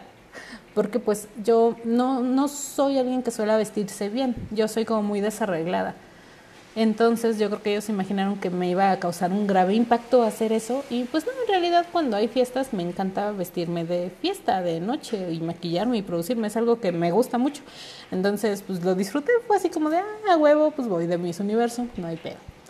Este, y fuimos a comprar unos cafés ahí un Starbucks y a llevarles cosas a los del staff porque nos pidieron cosas específicas y ya se las llevamos pero como que era la idea como autohumillarte en público, ¿sabes? Sí estuvo feo porque sí íbamos en grupo y sí notamos que dos, tres personas se nos quedaron viendo así como de, güey, ¿qué pedo con estos güeyes? Parece marcha gay, este, marcha del orgullo gay y pues en mi pueblo eso es como todavía medio, en ese entonces era medio tabú, entonces sí, así como de, no hay pedo, lo hago, pero sí estuvo raro. Este, después, eh, con esta libreta en la que nosotros pusimos como que era lo que no nos gustaba, nos habían dicho que el siguiente día fuéramos como con un, abajo de la ropa, con un bikini lo más chiquito posible. Las mujeres bikini, los hombres calzones onda tanga, lo más chiquito posible. Entonces yo así como de, nah, esto es desmadre, obviamente no nos van a poner a hacer nada donde nos quitemos la ropa. Pues sí, pues sí señores, porque, porque teníamos que trabajar ese pedo del cuerpo, entonces teníamos que, este, pues eh, desfilar como que en una pequeña pasarela enfrente de todos con el mini biquinito, ¿no? Y así como de, güey, neta. En ese momento pude haberme salido y decir, güey, esto está muy mal. Pero no lo hice, por pendeja. Y porque dije, bueno, es que quiero saber qué continúa después de esto. Yo estoy aquí, ya es casi, creo que era justo el día antes de que todo terminara. Entonces dije, estoy a un día que termine, nadie se ha muerto de esto, mi amiga que me invitó aquí no me hubiera invitado si hubiera algo feo después de esto. Entonces, pues ya. Obviamente no llevé bikini, yo llevaba un traje de baño pues relativamente grande y ahí me hicieron el favor de cortármelo eh, para que quedara chiquito. y yo así con todas mis carnes, Dios, qué asco. Perdón, gente que tuvo que verme. no es cierto, todos los cuerpos son bellos. Bueno, este, eso me pareció muy perturbador y sí lo es. O sea, digo, ahorita al final les voy a contar como que por qué cada cosa que hacen. Pero ahorita les estoy contando todo lo que pasa ahí. Al siguiente día, Ah, bueno, ese día en la noche tú estás, te están contando una historia muy bonita que de un chango que se va al agua, que no, ay, no me acuerdo de la pinche historia, pero te cuentan una historia en donde al final lo que te dicen es que hay una persona a la que le importas mucho y esa persona es la que te invitó. Entonces ya te dicen que esa persona pues para ti es un ángel. Y ya yo me quedé así como, ay, sí, mi amiguita me invitó porque me quiere. Bueno, y pues ya volteas y están atrás vestidos de ángeles las personas que te invitaron con una velita. Entonces ya te dan tu velita y te dicen que te quieren y la chingada. Y es muy bonito porque pues tú los ves ahí angelicales, todos bonitos vestidos de blanco. Le llaman Noche de Ángeles. Y ya al otro día, pues ya es el final. Entonces ya en el final te dicen, güey, te tienes que conseguir un disfraz de tal, tal y tal. Les ponen como dinámicas por equipos o en individual, de acuerdo a cómo te vean y te dicen, por ejemplo, este, te tienes que aprender la coreografía de Flash Dance de la película y la vas a bailar. Este, ustedes van a ser equipo donde se van, van a ser como tres este, niñas chiquitas, pero van a ser bien perras, van a ser bien malditas entre ustedes. Y después se van a morir por alguna situación que ustedes mismas causaron, pero van a revivir como mariposas. Entonces consíganse vestidos de mariposas este, tú vas a ser un chamaquito que eres como muy dependiente de tu mamá y este, después vas a, a ser como, este, como Chayán, así, un hombre empoderado. y así, ¿no? Así de tú vas a ser un hombre rudo machista y después vas a renacer como una bailarina. Entonces, pues nosotros, así, a mí me tocó con otras dos chavas, este, que éramos precisamente estas perrillas que después éramos mariposas, ¿no? Entonces ahí nos ves yendo a conseguir disfraces y la chingada, y me acordé de mi amiga cuando estaba consiguiendo sus disfraces. Entonces es otro momento, ya cuando estás ahí en la dinámica, que es como también de mucha humillación, porque la primera parte pues tiene que ver como con tu personalidad, con lo que, no tu personalidad, pero con lo que ellos entienden de ti, como ellos te ven. Eh, pues por ejemplo eso, ¿no? Que a mí me veían así como mal vestida, como que me quería hacer la ruda, entonces como que lo tomaban como que yo era una culera o una bully.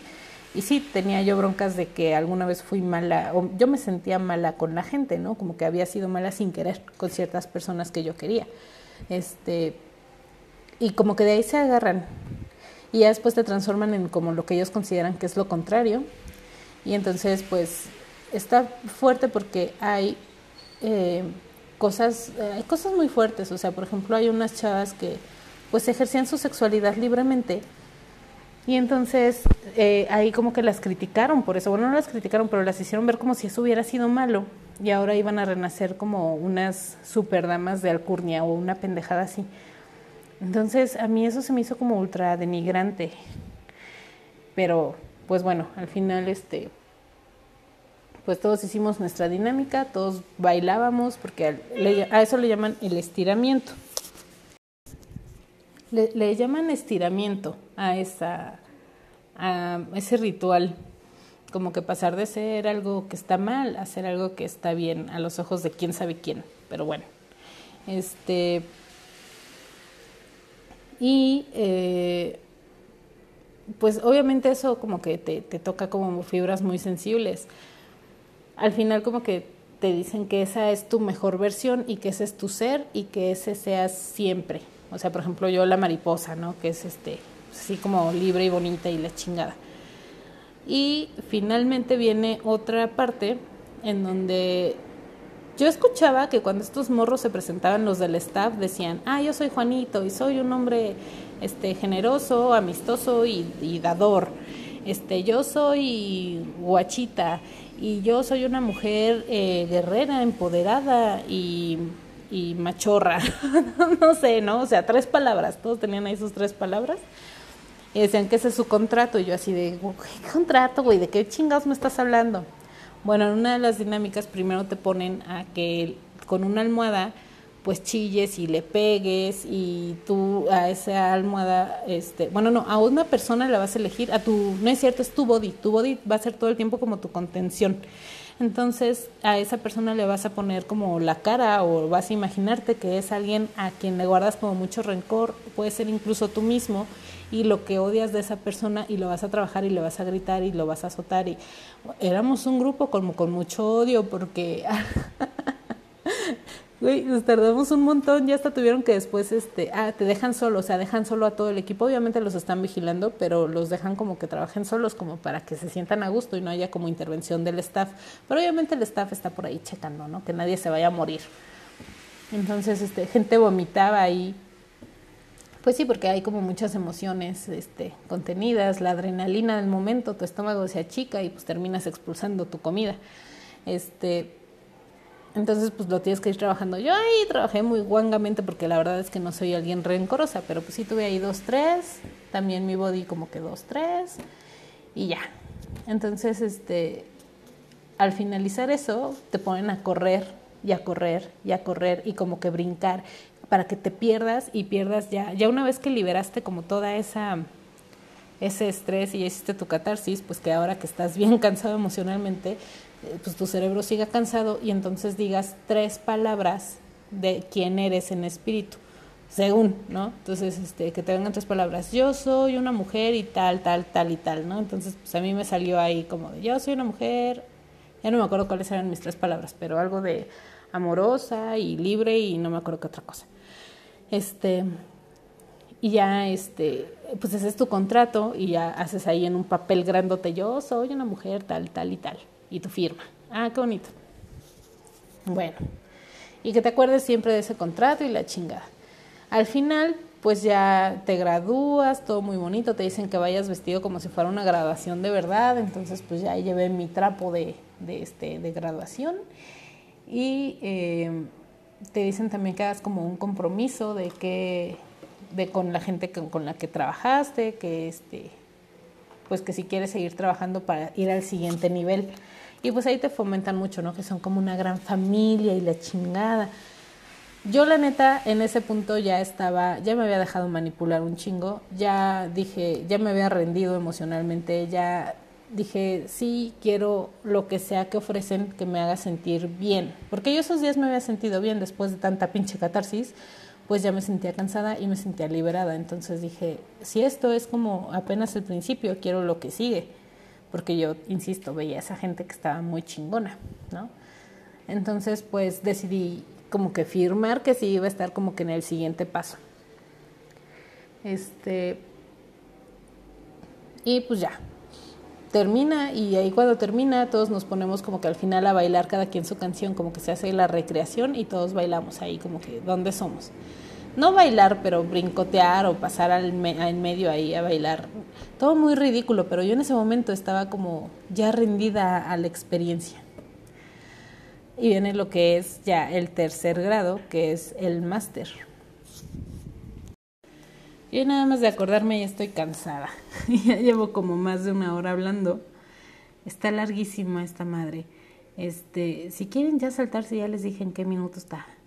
Si quieren saber el chisme completo, pues aquí vamos ya con la última parte. La última parte eran tres meses, ¿ok? Son tres meses en los que íbamos a estar trabajando sobre metas específicas. Te van a llenar unas hojitas en donde pones metas personales, laborales, de vida, ta, ta, ta. Entonces que pongas ahí tus sueños y lo que quieres lograr a mediano plazo, bueno, a corto plazo más bien este, y pues también empezar a trabajar en las que ya son de mediano y de largo plazo. Entonces que pusieras ahí tus metas, este, que con quién no te llevabas bien, que buscaras este, otra vez relacionarte con gente de tu vida que has olvidado, este, que en tu trabajo que le eches más ganas, porque pues obviamente todo esto se basa en el capitalismo y en ser funcional para la sociedad y para el sistema.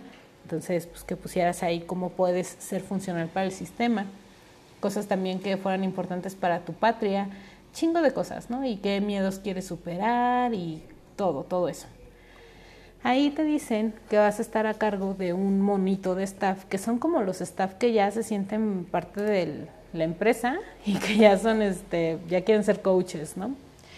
Está bien triste eso, que quieran ser coaches. ¿Por qué? Bueno, ya, me relajo. Este, y eh, vas a tener que hacerles una llamada cada cierto tiempo. Creo que desde el nivel anterior se manejaba lo de las llamadas, pero ya aquí ya es intenso, ya es todos los días a cierta hora, les tienes que llamar y contarle cómo vas con tus metas y qué es lo que vas a hacer ese día. Entonces es como un seguimiento diario. Pero está bien cabrón porque te dicen, llámame a las 6 con 3 minutos. Y si tú le llamas a las 6 con 5, 6, 6 con 2, no te responden la llamada. 6 con 5 minutos ya más te contestan para decirte, rompiste tu palabra, este, casi que eres un pendejo y un mediocre, no te lo dicen así, pero con otras palabras, que porque estás siendo impuntual. Pero ellos son los que te dicen a qué hora les marques, y es así como de, güey, yo estoy trabajando. Ahí en ese momento yo ya había entrado a trabajar, me acuerdo que estaba ahí en una cafetería trabajando. Ay, amé ese trabajo, en verdad si pudiera, bueno ya, este, estaba yo en, la cafetería y tenía que levantarme como bien temprano para ir a trabajar, entonces sí se me no, fue muy difícil hacer mis llamadas. El punto es que en, algún momento como que todos los del staff le dicen bajarse, se bajaron cuando se salieron, o sea, se salieron del grupo de que yo creo que nos vieron que estábamos como, es que dentro de todo, como que todos sabíamos que eso estaba mal, que como que no estaba chido estar ahí. Eh, de hecho, mi body se salió, o sea, dijo, ya me voy y ahí nos ven a todos, teníamos que ir por ella y ella dijo, Nel, ni madres, dense cuenta que están mal, que eso está bien culero, deberían salirse y no le hicimos caso, pero bueno, este, ya, no, no, no volvimos por ella, obviamente fue mi culpa porque la solté, porque era mi body, ¿cómo fue posible eso? De todas maneras, acá se me asignó otro body. Este, y pues ya estuvimos ahí trabajando, este, ¿qué más pasó? ¿Qué más pasó? ¿Qué más pasó? Eh, bueno, ahí cada fin de semana, les digo que era un fin de semana al mes, teníamos que reunirnos para hacer alguna actividad. No me acuerdo muy bien del orden de qué se hacía cada vez, pero me acuerdo de algunas actividades, este, de, tanto de fin de semana como de las que hacíamos en, a lo largo del mes, porque a lo largo del mes también estábamos haciendo como cosas de caridad. Primero teníamos que encontrar empresa, un lugar, una empresa, una institución o algo a donde pudiéramos aportar económicamente y tenemos que poner una meta de cuánto íbamos a dar económicamente a esa empresa. Entonces, este, pero lo tenemos que reunir de, de caridad. Eh, nosotros elegimos un orfanato y nos habíamos comprometido como con cierta cantidad de dinero. Estuvo en chino conseguir la lana. Estuvimos buscando patrocinios, este, chingos de cosas y pues no, obviamente no, pues veníamos de una secta coach. O sea, por mucho que dijéramos, ay, es que es para esto, era así como de, ah, pues, es una secta amiga, no te va a dar dinero para tu secta. Porque de cierta forma creo que por ahí hay algún pedo legal que ellos hacen con eso. O sea, como decir, ah, dimos tanto dinero, este, como para pago de, este, de impuestos, creo. Este, eh, otro día nos habíamos ido ahí a un hospital a repartir tortas y café, que eso está bien, eso pues era buena idea. De hecho tengo ganas de volverlo a hacer, pero ya con amigos que no pertenezcamos a ese lugar tan feo. Y luego tienen algo que le llaman el grial, como el santo grial. Yo dije, ay, eso está interesante, porque pues ya saben, fan de las leyendas artúricas. Dije, voy a ir a conseguir el santo grial, a ver qué es eso. Y pues no, no, no, no está chido. Es conquistar tu más grande miedo. Ese fin de semana eh, yo, pues les digo, ya estaba yo con el coco lavado, entonces había ido a platicar con unos vecinos que para mí son como mi familia, son como padres y hermanas para mí porque crecimos juntas, o sea, estaban así en el aladito, jugábamos juntas, eran, pues eran básicamente hermanas de la infancia. Este, y yo veía que a veces ellas este, pues tenían problemas con sus papás porque pues estaban en la mera edad, ¿no? Entonces yo les dije a ellas que fueran, pero como que sí quisieron, como que sí les latió y como que no, porque al mismo tiempo pues yo estaba haciendo muchas cosas, estaba como siendo muy productiva para la sociedad, estaba como muy en este mismo rollo y andaba muy zen y andaba chida, entonces como que les latió como esa energía que yo traía y dijeron, oye, pues yo también quiero. Claro, porque está uno ahí con el coco bien lavado, ¿verdad? Pero bueno, no es que sea malo eh, rendir a la sociedad y ser este productivo, no, no es que esté mal pero bueno, ahorita ya al final les, les voy a contar bien paso por paso y qué es lo que está mal con estos grupos. Ahorita les estoy contando mi situación, cómo estuve ahí, por qué estuve ahí. Ay, perdónenme porque esto ya está muy largo. Entonces ellos me preguntaron que qué onda, que qué había hecho. A mí me habían regalado media una beca para una persona que quisiera ir, entonces yo les dije, puede ir una persona. Y ya hicimos ahí como una mini tómbola y salió mi vecino, el papá. Este, entonces, pues justo ese fin de semana que estaba yo trabajando con mi equipo, tocó el, el primer nivel, que es el que le llaman junior, que es donde iba a entrar mi vecino. Entonces, pues si se acordarán, el sábado hay que llevarlos a un, a un hotel a que se... Eh, a que se, se bañen como reyes. Ay, pues fue un desmadre porque yo estaba haciendo mi chamba del primer fin, en donde en primera teníamos que entre todos hacer como una misma dinámica, todos juntos teníamos que, no me acuerdo qué era, pero primero todos juntos teníamos que trabajar y después ir por parejas.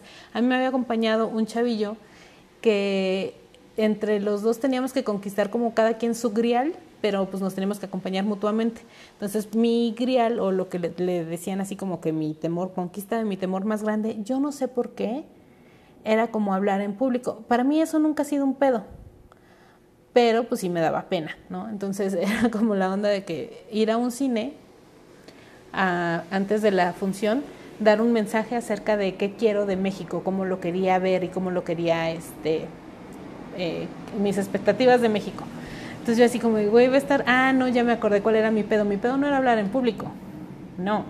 Mi pedo era pedir, pedir cosas, solicitar, pedir ayuda. hasta ahorita sigue siendo mi pedo, no conquiste mi grial, les digo, o sea, esta cosa no sirve para nada, pero bueno. Tenía yo que ir con el gerente de ahí del cine a pedirle que por favor me dejara entrar a una de las funciones antes de que empezara para poder externar mi, mi forma de, ver a México y lo que quiero e invitarlos a que México también fuera chingón. O sea, es como un acting, básicamente. Entonces, pues ya fui, este, me costó un huevo pedirle esto al gerente, pero el gerente era chavo y me dijo que sí, sin pedos. Y entonces rapidísimo nos fuimos, nos movimos ahí a lo del grial y ya lo hice.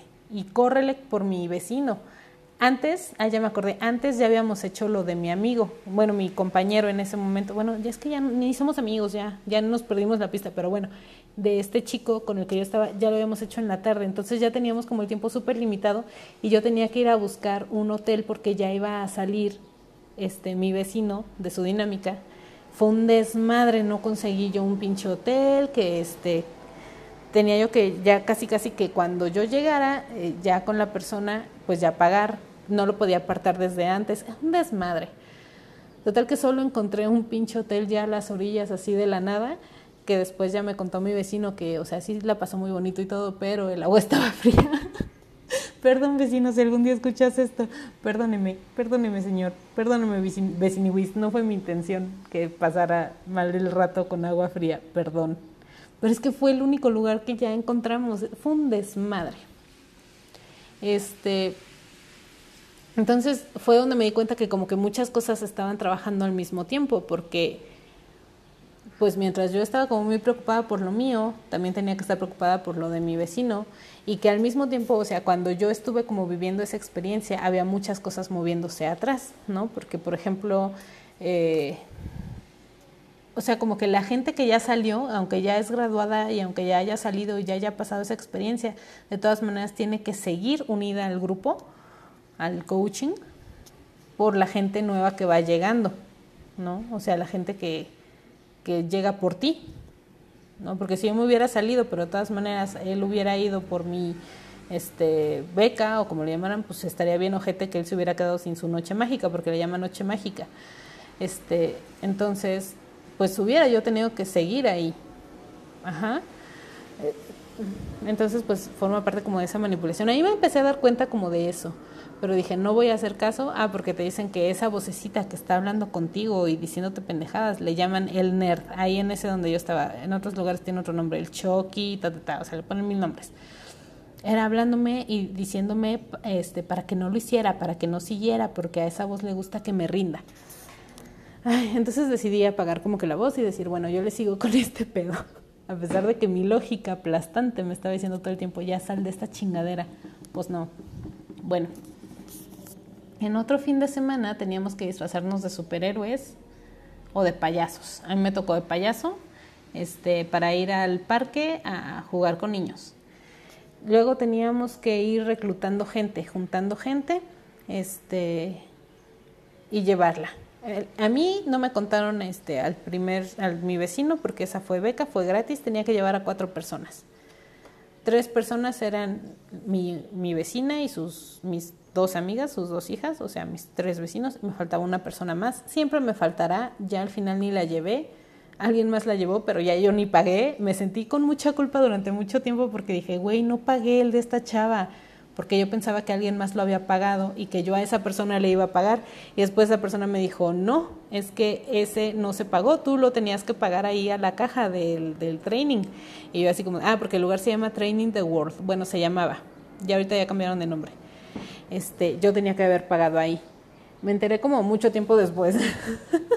bueno, no mucho, pero sí algo de tiempo. Ah, también me había prestado dinero la mamá de mi otra body, porque ya después me, la me asignaron otra body. Este, también me había prestado dinero, también me tardé un chingo en pagarle porque les digo, o sea, yo traía un pedo económico bien cabrón y yo me sentía culpable de eso porque yo decía, güey, es que no mames, o sea, no soy abundante, no es mi culpa no tener dinero porque no estoy trabajando en ello, porque el pobre es pobre porque quiere, y pues no, en realidad estaba yo en una situación complicada en ese momento porque estaba todavía con la tesis, tenía un trabajo de medio tiempo, no me pagaban como tanto. También, por ejemplo, eso, cuando no teníamos dinero nos ponían a vender cosas porque necesitábamos dinero para pagar este, no sé, algún material que íbamos a necesitar o algún algo para la graduación. Entonces nos poníamos de acuerdo y pues es que ahí había gente que sí tenía como ya años trabajando y eran adultos más adultos. Entonces, este, o pues chavillos que tenían pues el apoyo económico de sus papás.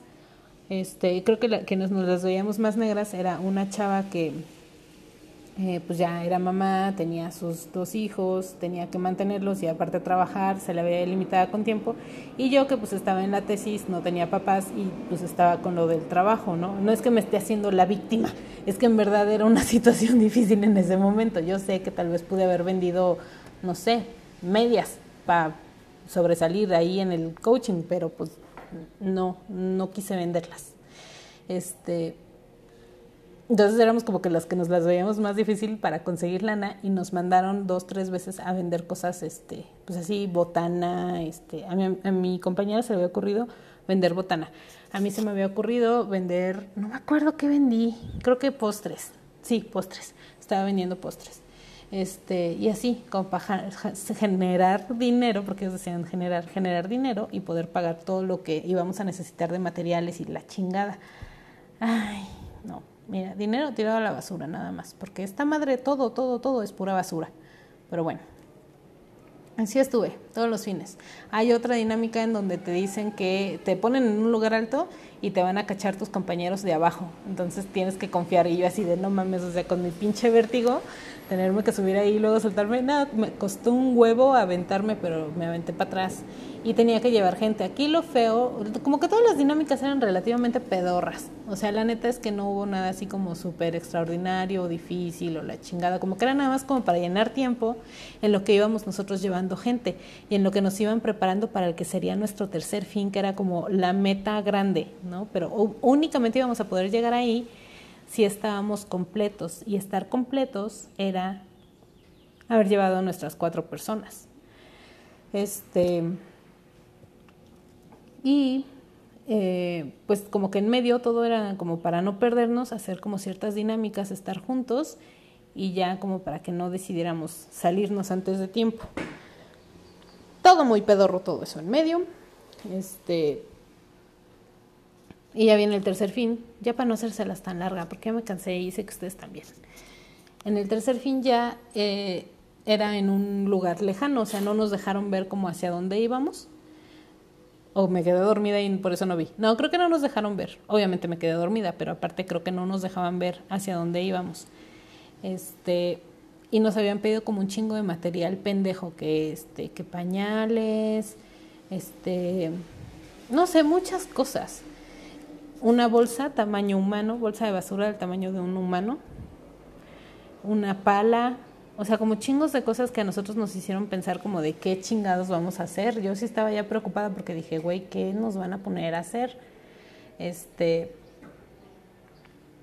y aparte como que la gente alrededor nos habían dicho cosas así como de, ah, bueno, ahorita les cuento, este de, oye, es que fíjate que va a haber un, este, eh, llévate un antídoto para alacranes, porque ahí donde vas va a haber mucho alacrán, entonces llévatelo. Ellos no te están diciendo, pero te lo tienes que llevar. O otros que nos decían, oye, no vayas a comer nada de lo que te den ahí porque te va a dar diarrea, entonces no comas nada de ahí, es parte de su novatada, no comas. Y así, chingo de pendejadas. Entonces, pues llegas ahí como todo espantado, así como de, güey, ¿qué pedo? O sea, ¿qué me va a pasar? Pero no, o sea, resulta que todo eso que te están diciendo los de afuera es como otra lección que tienes que aprender de que aunque sea gente que te quiere, cuando te dicen algo no siempre es porque te quieran, sino que a veces nada más te hacen como que, pues sí, o sea, así como maldades, como travesuras y que no confíes tanto en la gente. Dije, güey, es que eso, eso es el coaching, es como de parece que te lo dicen porque te quieren, pero en realidad no deberías de confiar. Y eso le llaman comerse un bombón, porque antes, antes, antes en el senior hay una dinámica en donde te ponen un bombón en la boca. Y entonces pues tú lo vas sintiendo así como que, ay, pues es un bombón, pues me lo voy a comer. Y si te lo comes antes de que te indiquen, o más bien si que te indiquen, pues te dan así la regañiza que porque, ¿por qué te comiste el bombón? Que porque no siempre lo que parece dulce y bueno lo es necesariamente. ¿No? Entonces, pues prácticamente era como para hacer eso, como para una retrospectiva de que te habías comido el bombón, que habías caído en un engaño. Y así todo es muy neurótico, o sea, porque esta gente que te invita, pues se supone que es porque te quiere, pero les encanta estarte haciendo maldades en tu proceso, ¿no? Entonces, es, insisto, es neurótico. Eh, Total que el tercer fin no es nada, no es nada en absoluto, nada más estás ahí en un lugar, está muy bonito el lugar, haces dos, tres dinámicas, eliges quién de tus compañeros es el que se merece ir al frente porque es la punta de lanza, este, te dan una pulsera con tu contrato, el que ya les había dicho de yo soy una mujer, tal, tal y tal, bueno, te dan una pulserita, te hacen como unas últimas, este, les llaman cunas o arrullos, este, cuando ya te cae el 20 de tu ser, de quién eres, eso pasa desde la segunda, desde el senior. Se me olvidó contarles eso, pero bueno, te cargan, o sea, haz de cuenta cuando ya estás en tu ser, cierras los ojos, te avientas para atrás, te cargan, te levantan y te cantan una canción de cuna, pero no es una canción de cuna, se puede ser una canción de, no sé, de Alejandro Guzmán, de Eros Ramazzotti, pero que esté como bonita y que vaya de acuerdo al estiramiento que hiciste. Este, y pues al final igual, de acuerdo a tu ser o el estiramiento que tú tienes, te ponen otra. La neta no me acuerdo cuál fue la mía. Ya no me acuerdo. Pero bueno, este, te cargan y te arrullan y ay, que qué bonito, que muchas felicidades, que todo va a estar bien. fin. Este. Y pues ya, eso es todo lo que haces y pues regresas como muy contento, todavía con los ojos hinchados de que estuviste llorando de gusto. Yo, pues todo muy tranquilo. No soy como muy emotiva, entonces pues no lloré pero pues sí estaba yo bien desvelada porque yo acostumbraba a dormir más horas. Entonces pues sí estaba yo toda como hinchada y así como de ya está la madre. Eh, y pues ya me gradué y dije, güey, o sea, estuve tres meses en esta chingadera para nada. O sea, lo del final, lo que yo veía que regresaba esta gente haciendo su simbolito de cuatro y pasaba mirándote a los ojos, no es nada, no es nada. Y ahí en el tercer fin te enseñan la coreografía, te enseñan la coreografía hasta que les decía de que vas para atrás y vas para un lado y vas para un frente. No significa nada, lo único que significa es que te creíste todas esas pendejadas de los materiales que tenías que traer, que al final era para que no te soltaras de la cuerda, o sea, que no dejaras el grupo, ¿no? Porque todo el tiempo están diciendo, no te sueltes de la cuerda, no te sueltes de la cuerda, se refieren a no dejes el grupo, no te salgas. Entonces, pues te enseñan la coreografía y cada pasito tiene como un simbolismo, como de ponte el casco y este y es y escarba y agarra la cuerda. Ajá, o sea, de las cosas que te habían pedido. Entonces, para eso te pidieron esas chingaderas. Ay, no. Muy pendejo todo al final. Entonces al final haces la coreografía, pero pues porque te la acaban de enseñar y porque tú ves que todo el mundo la baila y se te hace súper cool bailarla y que los que llegan no saben qué es, porque pues eso es exclusivo y es diferente y es único para los graduados. Y ya ese es todo el pinche chiste. Yo en verdad pensé que tenían como algo trascendental en ese último fin de semana. Bueno, pues ya, después de eso y después de mi gran decepción, me di cuenta de que estuve y llevé a gente a una secta muy pendeja, de gente motivadora y motivada a lo pendejo, que al final no te enseña nada, no superas nada, nada más haces catarsis y ya, y te enseñan cosas que después andas aplicando en la vida con gente que no tiene ni la más remota idea porque esa gente no ha ido a ese curso y entonces andas destruyéndole la autoestima a la gente porque eh, dentro de todos estos ejercicios, cuando tú le dices a la otra persona que te caga y por qué te caga, le dicen limpiar. Es que limpia con tu body. Por ejemplo, ¿no? O si traes un pedo con alguien más de ahí del, de tu equipo, de tu grupo, este, limpien. Y entonces vas y le dices directamente, ¿sabes qué, güey? Mira, necesito limpiar contigo. Te voy a dar feedback, porque le llaman feedback. Te voy a dar feedback, este me parece que tú estás haciendo esto mal porque eres muy intensa y la chingada y así, ¿no? Y el otro igual tiene derecho a réplica, pero ya que tú terminaste y ya que los dos limpiaron, como que es, ah, ya estamos en paz, esto no me pareció, esto a ti tampoco, todo bien, ok, ya, boom, estamos chidos. Pero mucha gente se queda con eso y va haciendo esa pendejada por la vida con otra gente que no, pues, a ver, tú llegas y le dices a otra gente que no ha estado en ese proceso y le dices, güey, mira, te voy a decir que me cae gordo de ti, me cae gordo esto y esto y esto y esto y esto y esto. Ya, algo que me quieras decir y la otra persona no te va a decir nada porque pues estás acá de pedo, ¿de qué me estás hablando? O te dice todo hasta lo que te vas a morir, pero te ganaste la enemistad de esa persona para siempre por andar haciendo pendejadas. Ellos te dicen, te damos estas herramientas para tu vida, que todo lo que aprendes ahí son herramientas para la vida. no, no, porque si haces eso en tu vida cotidiana, la estás cagando, o sea, realmente la gente no te va a entender y aunque te entienda no está chido. Y eso no quiere decir que los lleves al coaching, no, no los lleves, déjalos vivir. Y tú aprende a vivir sin las reglas que te enseñaron estos pendejos. O sea, está chido si te funciona para algunas cosas en tu vida, si, si hay cosas en las que estás progresando y te está yendo bien, pero no te quedes tan clavado porque neta veo gente cometiendo graves errores por seguir en la dinámica mental que nos enseñaron ahí. Y ahorita les cuento de eso. Pero bueno, ya hasta aquí terminó la explicación de qué chingados es en el coaching que se hace.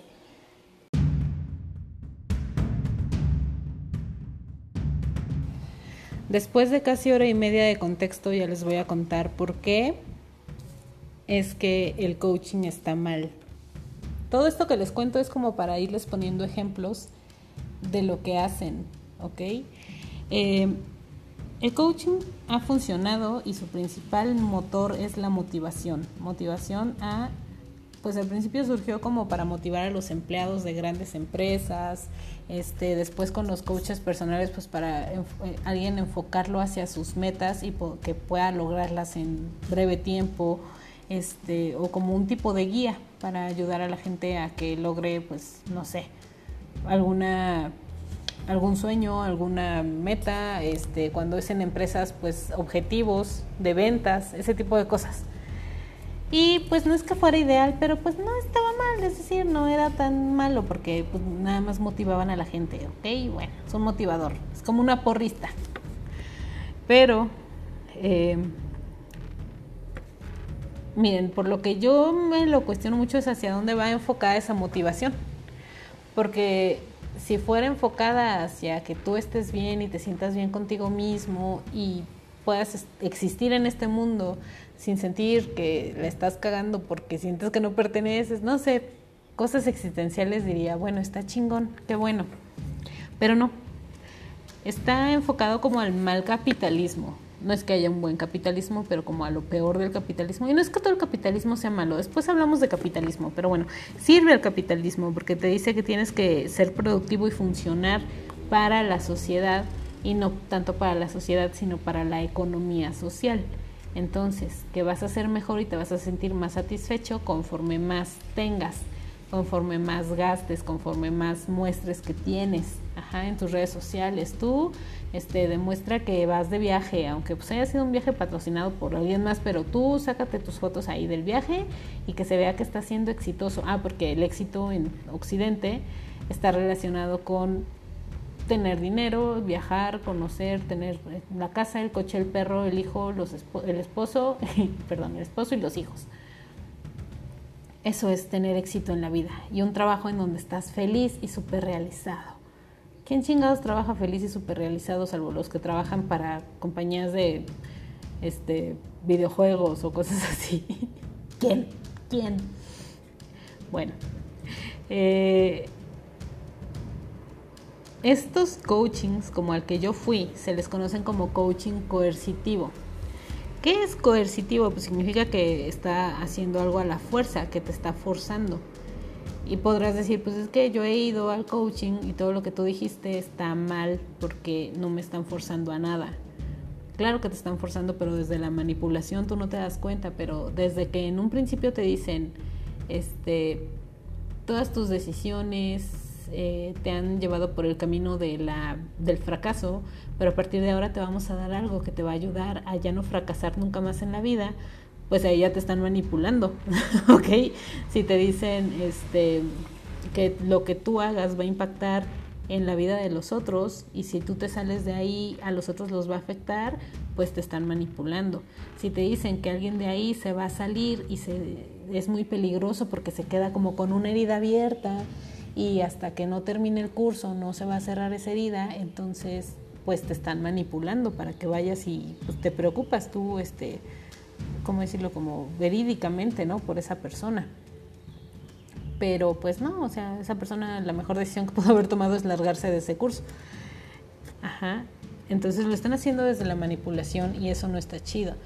Ahora, estos lugares operan en un vacío legal, porque me dirás, ay, si estuviera tan mal ya estarían en la cárcel, ya estarían este, las autoridades haciendo algo al respecto. Pues no, porque están ahí en un en medio de algo. Es decir, tú estás firmando una carta en donde dices que estás accediendo a que te den este curso. Lo llaman, por ejemplo, curso ontológico. Esos pendejos no tienen la más remota idea de qué es la ontología. Esos idiotas. Pero bueno, te lo ponen también como una cuestión espiritual o de liderazgo o de cosas que realmente no son medibles ni cuantificables y que tú tienes todo el derecho de buscar hacerlo como tú quieras. O sea, por ejemplo, en México que existe la libertad de culto, si te dicen que es un coaching este espiritual, pues no hay pedo, porque pues cada quien su espiritualidad y si tú eliges esa espiritualidad está bien. Yo como gobierno no me puedo meter en tus prácticas religiosas, siempre y cuando no estés matando, sacrificando niños o animales, ¿no? Pero bueno, independientemente de eso, yo como gobierno no me puedo meter en tu espiritualidad. Fin. Entonces así es como te lo venden, o sea, siempre se van moviendo como en esos vacíos legales. Aparte que yo les digo que sospecho que todo eso de que ayudar a instituciones y ta, ta, ta, retribuir económicamente a lugares, es para poder evadir impuestos, o sea, demostrar que son una empresa real y fidedigna. Entonces, pagan impuestos, no pagan tantos, pero están registrados.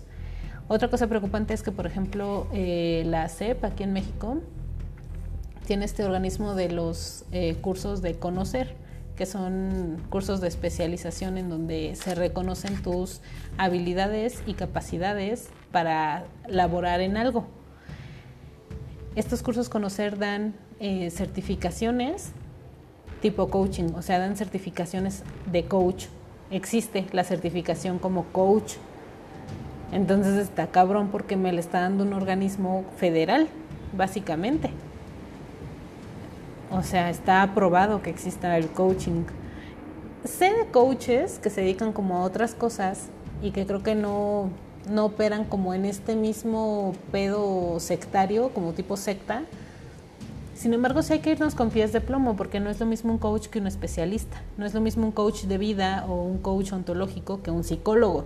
No es lo mismo un coach en nutrición que un nutriólogo. Un coach financiero que un economista. O sea, no he visto que en algún lugar pongan su se solicita coach financiero para elaborar en una empresa seria, ¿no? o este, se solicita coach de vida para reclutar personal. No.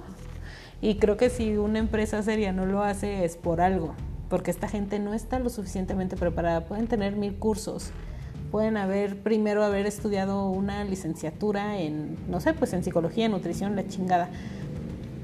Pero eso no les da como la suficiente especialización para tratar, por ejemplo, como terapeutas o como este, no sé, en un hospital, ¿no? Por ejemplo. Y que después caigan en esto de ser coaches, como para complementar sus, sus conocimientos, sus aprendizajes. está bien heavy. O sea, eh, hay un vacío legal enorme en México y ojalá que ya pronto, parece que ya pronto se está haciendo ahí una iniciativa de ley, precisamente por el señor este Diego Rosarín, Rosarín. Este, es uno de los principales impulsores de esto, yo por eso soy fan. Y sí, deben destruir estos pinches lugares que nada más se alimentan del engaño. Ay, tienen muchos mecanismos. Uno de ellos es que te crean la mente de, tiburón y de, grupo, mente de colmena.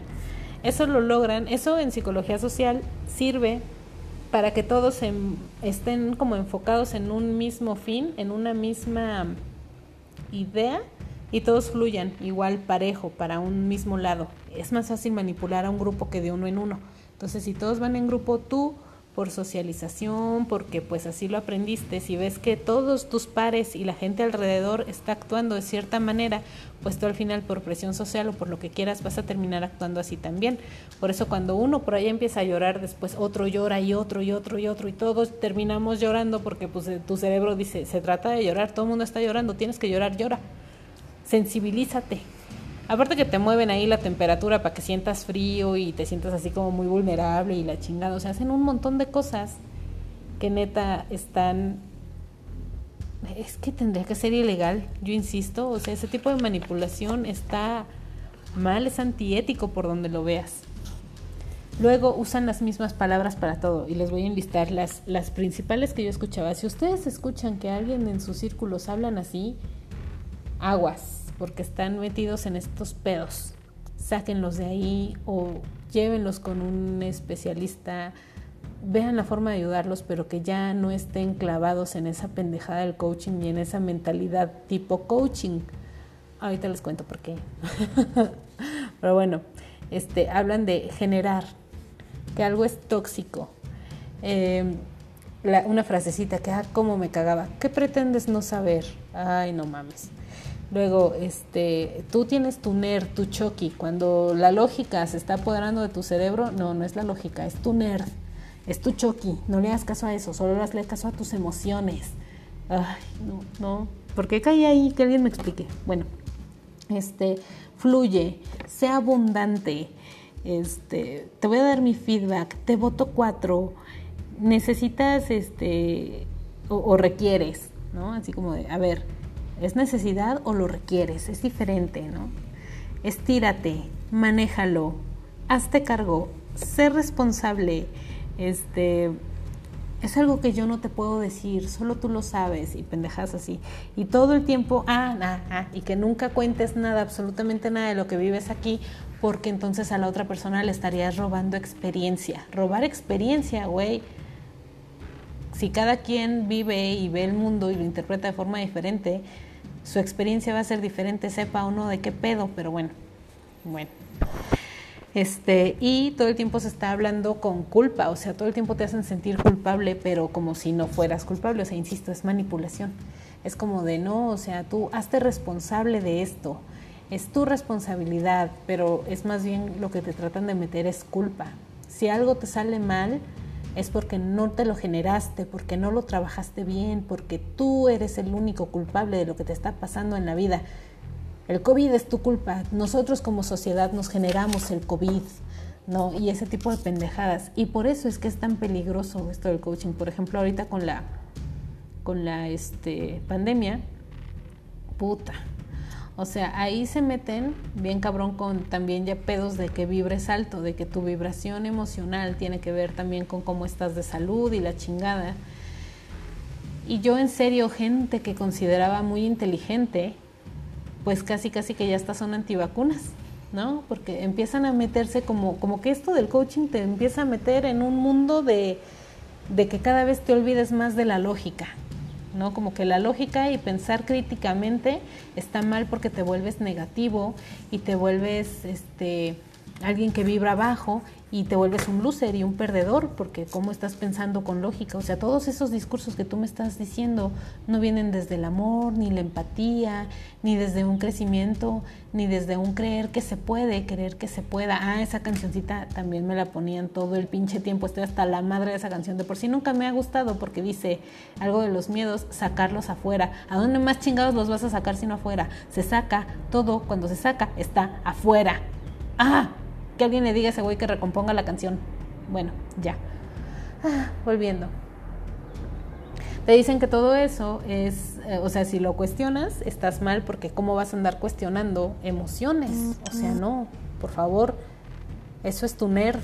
Entonces, cuando alguien es muy lógico o tiende a ser muy lógico y cuestionar, pues está súper mal visto por la gente del, del, coaching o hasta te ven como pendejo, así como de, ay, no, es que no sabe, no se da cuenta de cómo son las cosas realmente, es que está este como que en medio de la mierda del mundo que lo absorbe y lo, lo lleva a lo negativo. No ha aprendido nada esta persona, no es lo suficientemente iluminado como nosotros.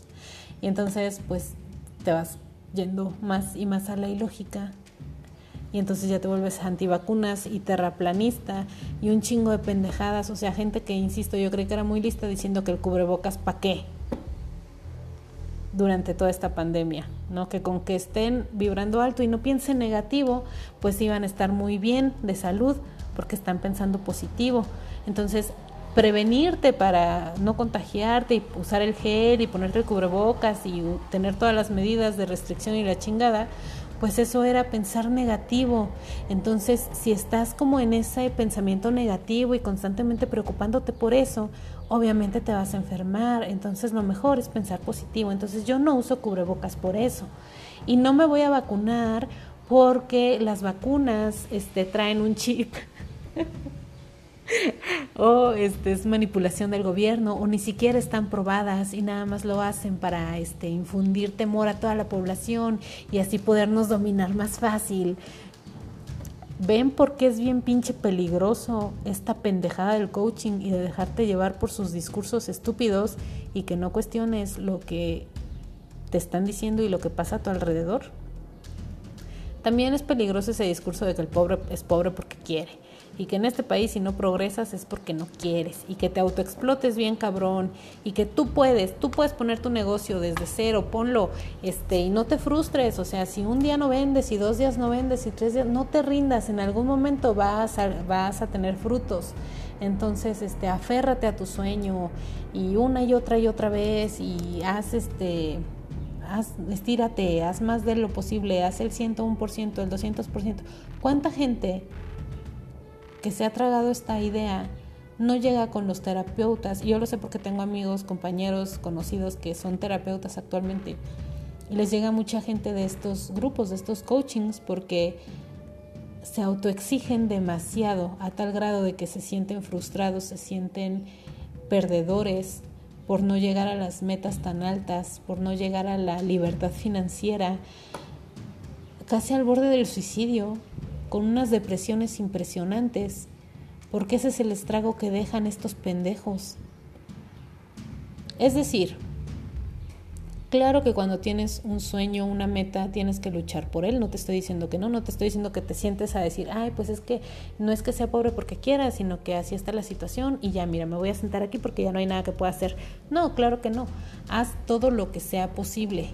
Da todo tu esfuerzo. Sí, sí, sí, hazlo pero no te claves en esos niveles de que si no lo logras eres un perdedor y que las circunstancias son tu culpa y que tú te lo generaste.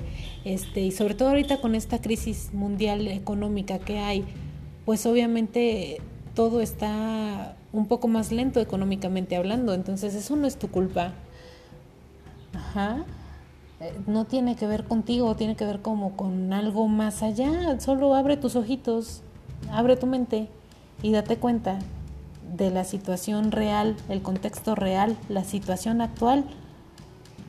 No, o sea, no te dejes llevar por esos pinches discursos todos pedorros de si tú quieres tú puedes, es que no se lo has pedido lo suficientemente fuerte al universo. No mames, güey, alguien que trabaja desde las 7 de la mañana hasta las pinches 9, 10 de la noche, todos los días echándole un chingo de ganas, poniendo ahí en sus redes, publicando entre amigos, viendo cómo puede vender güey, pues déjalo, o sea, está haciendo todo lo posible, ¿qué más quieres de él tú como sistema? O sea, ¿quieres que no duerma? Es que si es necesario no duermas. Ah, porque había un pendejo ahí en el uno de los pues sí, ya era coach casi casi. Era como el encargado de nosotros, que decía que él no se sentía cansado, que si se sentía cansado era este como dejarse rendir ante su nerd, ante su este como esa parte negativa de él, que el cansancio es opcional, y yo así como de, güey, si supieras tantito, tantitito de fisiología, si hubieras ido dos veces a la prepa, aunque sea, ¿no? Este, dos días a la secundaria, o por pinche lógica básica, cabrón. Tu cuerpo necesita descansar para funcionar, es algo de lo más elemental y necesita descansar ocho horas. Así es como funciona el cuerpo humano. Si descansas menos de eso, pues estás mal y tienes que tratar de descansar esas ocho horas, porque si no, a la larga te va a, este, a afectar muy cabrón. Bueno, pues no, para los coaches y todos los que están en este mundo del coaching, ¿para qué descansas? O sea, descansar es de flojos, es de perdedores, es de gente que no está altamente motivada, es de gente que no va a lograr nada en la vida.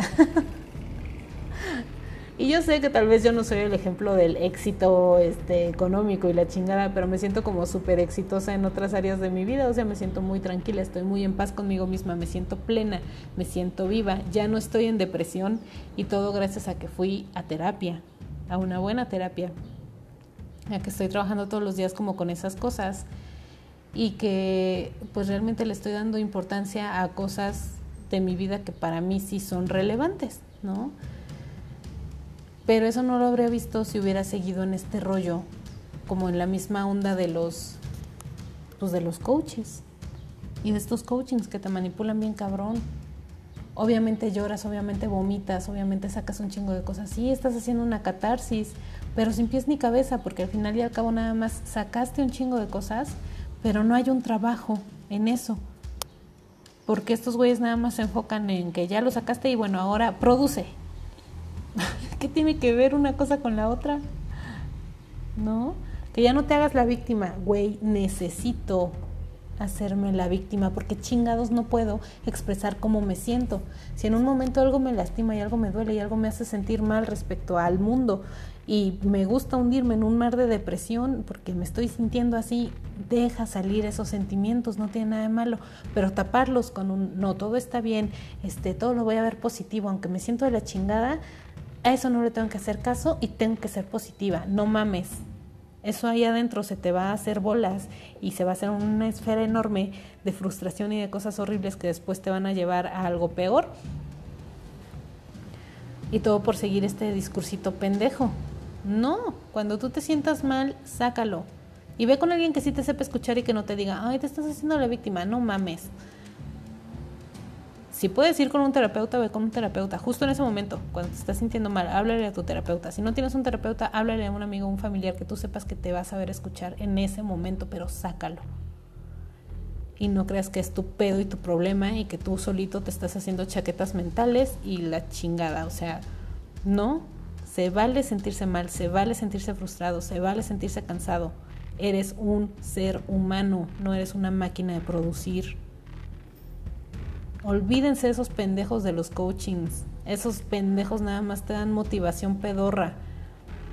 La motivación tiene que venir desde adentro y no es normal que estés motivado 100% todos los días 24/7. Eso no es normal.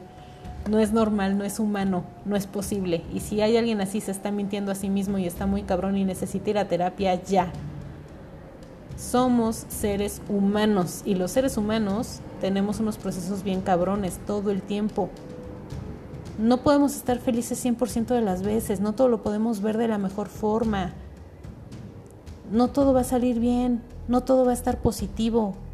Y es necesario que hablemos de eso, y es necesario que nos hagamos conscientes de que se vale estar mal, de que se vale estar en el piso. No se vale quedarse en el piso, pero se vale decir, estoy en el piso, voy a llorar tantito aquí en lo que agarro fuerza y ahorita me levanto. Pero déjenme estar tantito en el piso, cabrones necesito descansar. Así que ojalá, ojalá salga esta iniciativa de ley, ojalá se acabe con el coaching, ojalá toda esta gente que nada más engaña a otros y los hace pasar por situaciones denigrantes, paguen, paguen con ley, que se van a la cárcel uno, dos, tres meses, cuatro años, cinco años, seis, dependiendo cuál sea la gravedad del, del problema, ¿no? De lo que están haciendo. Pero es que esta gente es cinética, que nada más manipula a otros para estarle saque y saque dinero y que al final los deja con un lavado de cerebro tan cabrón que pone en riesgo sus propias vidas, su estabilidad emocional, mental y fisiológica por un discurso pendejo que esos güeyes hacían para poder sacar dinero, eso, híjole, como quisiera que existiera el infierno para que esa pinche gente se largue al infierno de una vez por todas. En serio, no me gusta decirle el mal a nadie, pero es que esa gente es consciente de lo que hace, esa gente es consciente de cómo está manipulando a los otros. Y se merecen lo peor. Se merecen lo que dan. Ojalá la ley pronto les caiga, ojalá se haga esta iniciativa de ley, porque no es justo jugar así con la salud emocional, mental y, voy a insistir, fisiológica de la gente. Eso de no duermas, no chingues, güey de da tu mil por ciento, el cansancio no existe, es opcional, esa pendejada que... No mamen, estoy muy indignada. Y pues ya, o sea, básicamente estoy muy cansada de estar hablable de esto. Pero quiero que entiendan que estos coaching coercitivos funcionan así. Te dicen, tráete más gente. Si no me traes tantas, tantas personas, te bajas del entrenamiento, quiere decir te sales, o sea, ya pagaste tu lana y estuviste ahí, pero si no me traes cuatro personas no puedes estar. Y aparte si después regresas, tienes que empezar desde cero y otra vez traerme cuatro personas, ¿no? O sea, no tienen llenadera estos pendejos. Eh, pues el, eh, la lección con la que me quiero quedar al final eh, para todos ustedes es que no se dejen seducir por nadie, por ninguna cosa que parezca milagroso. Cuando hay un trabajo espiritual, no es de un fin de semana. El trabajo emocional tampoco es de un fin de semana. El trabajo de emprender no es de un fin de semana los aprendizajes para lograr sacar adelante tu empresa y la chingada no es de un fin de semana. Todas esas cosas requieren tiempo, inversión, este, frustración, mucho trabajo. No es algo que te va a venir a dar alguien y te va a decir yo tengo la respuesta precisa, correcta, los cinco pasos para que salgas de esa situación. No existe porque cada persona es un mundo y cada persona lo va a manejar de forma diferente. Vayan y buscan especialistas, busquen un economista, un contador, este, un psicólogo, busquen quién les puede ayudar con eso que ustedes quieren, pero que sea un profesional y no estos pinches charlatanes. Si en algún momento están en una situación, en un lugar en donde dicen, esto como que no va bien, como que me da curiosidad, pero como que sé que no está bien, salgan de ahí, o sea, háganle caso a su pues no sé, lógica, yo lo llamo lógica, hay una lógica que tal vez no es muy, que no nos podemos dar cuenta cómo pasó ese proceso, pero que lo sabemos. Esa lógica, háganle caso, o que otros llaman intuición o instinto, háganle caso, salgan de ahí, váyanse, aléjense de esa gente. No de su amiguito que los invitó, más bien a esa persona traten de sacarla de ahí. Porque estos güeyes nada más quieren dinero a base y a no importa el precio aunque sea la salud mental de miles de personas. Y es lo triste que cada vez crecen más y más y más y más. Menos gente va a terapia y más gente va con estos pendejos. Y ya cuando la gente va a la terapia ya están destruidos por dentro porque traen un chingo de cosas bien cabronas que si desde un principio hubiéramos ido a terapia hubiera sido más fácil tratar, ¿verdad? Pero uno aprende por la mala y bueno chicos, pues les dejo esto a modo de reflexión. Los amo mucho. Cuídense. Bye.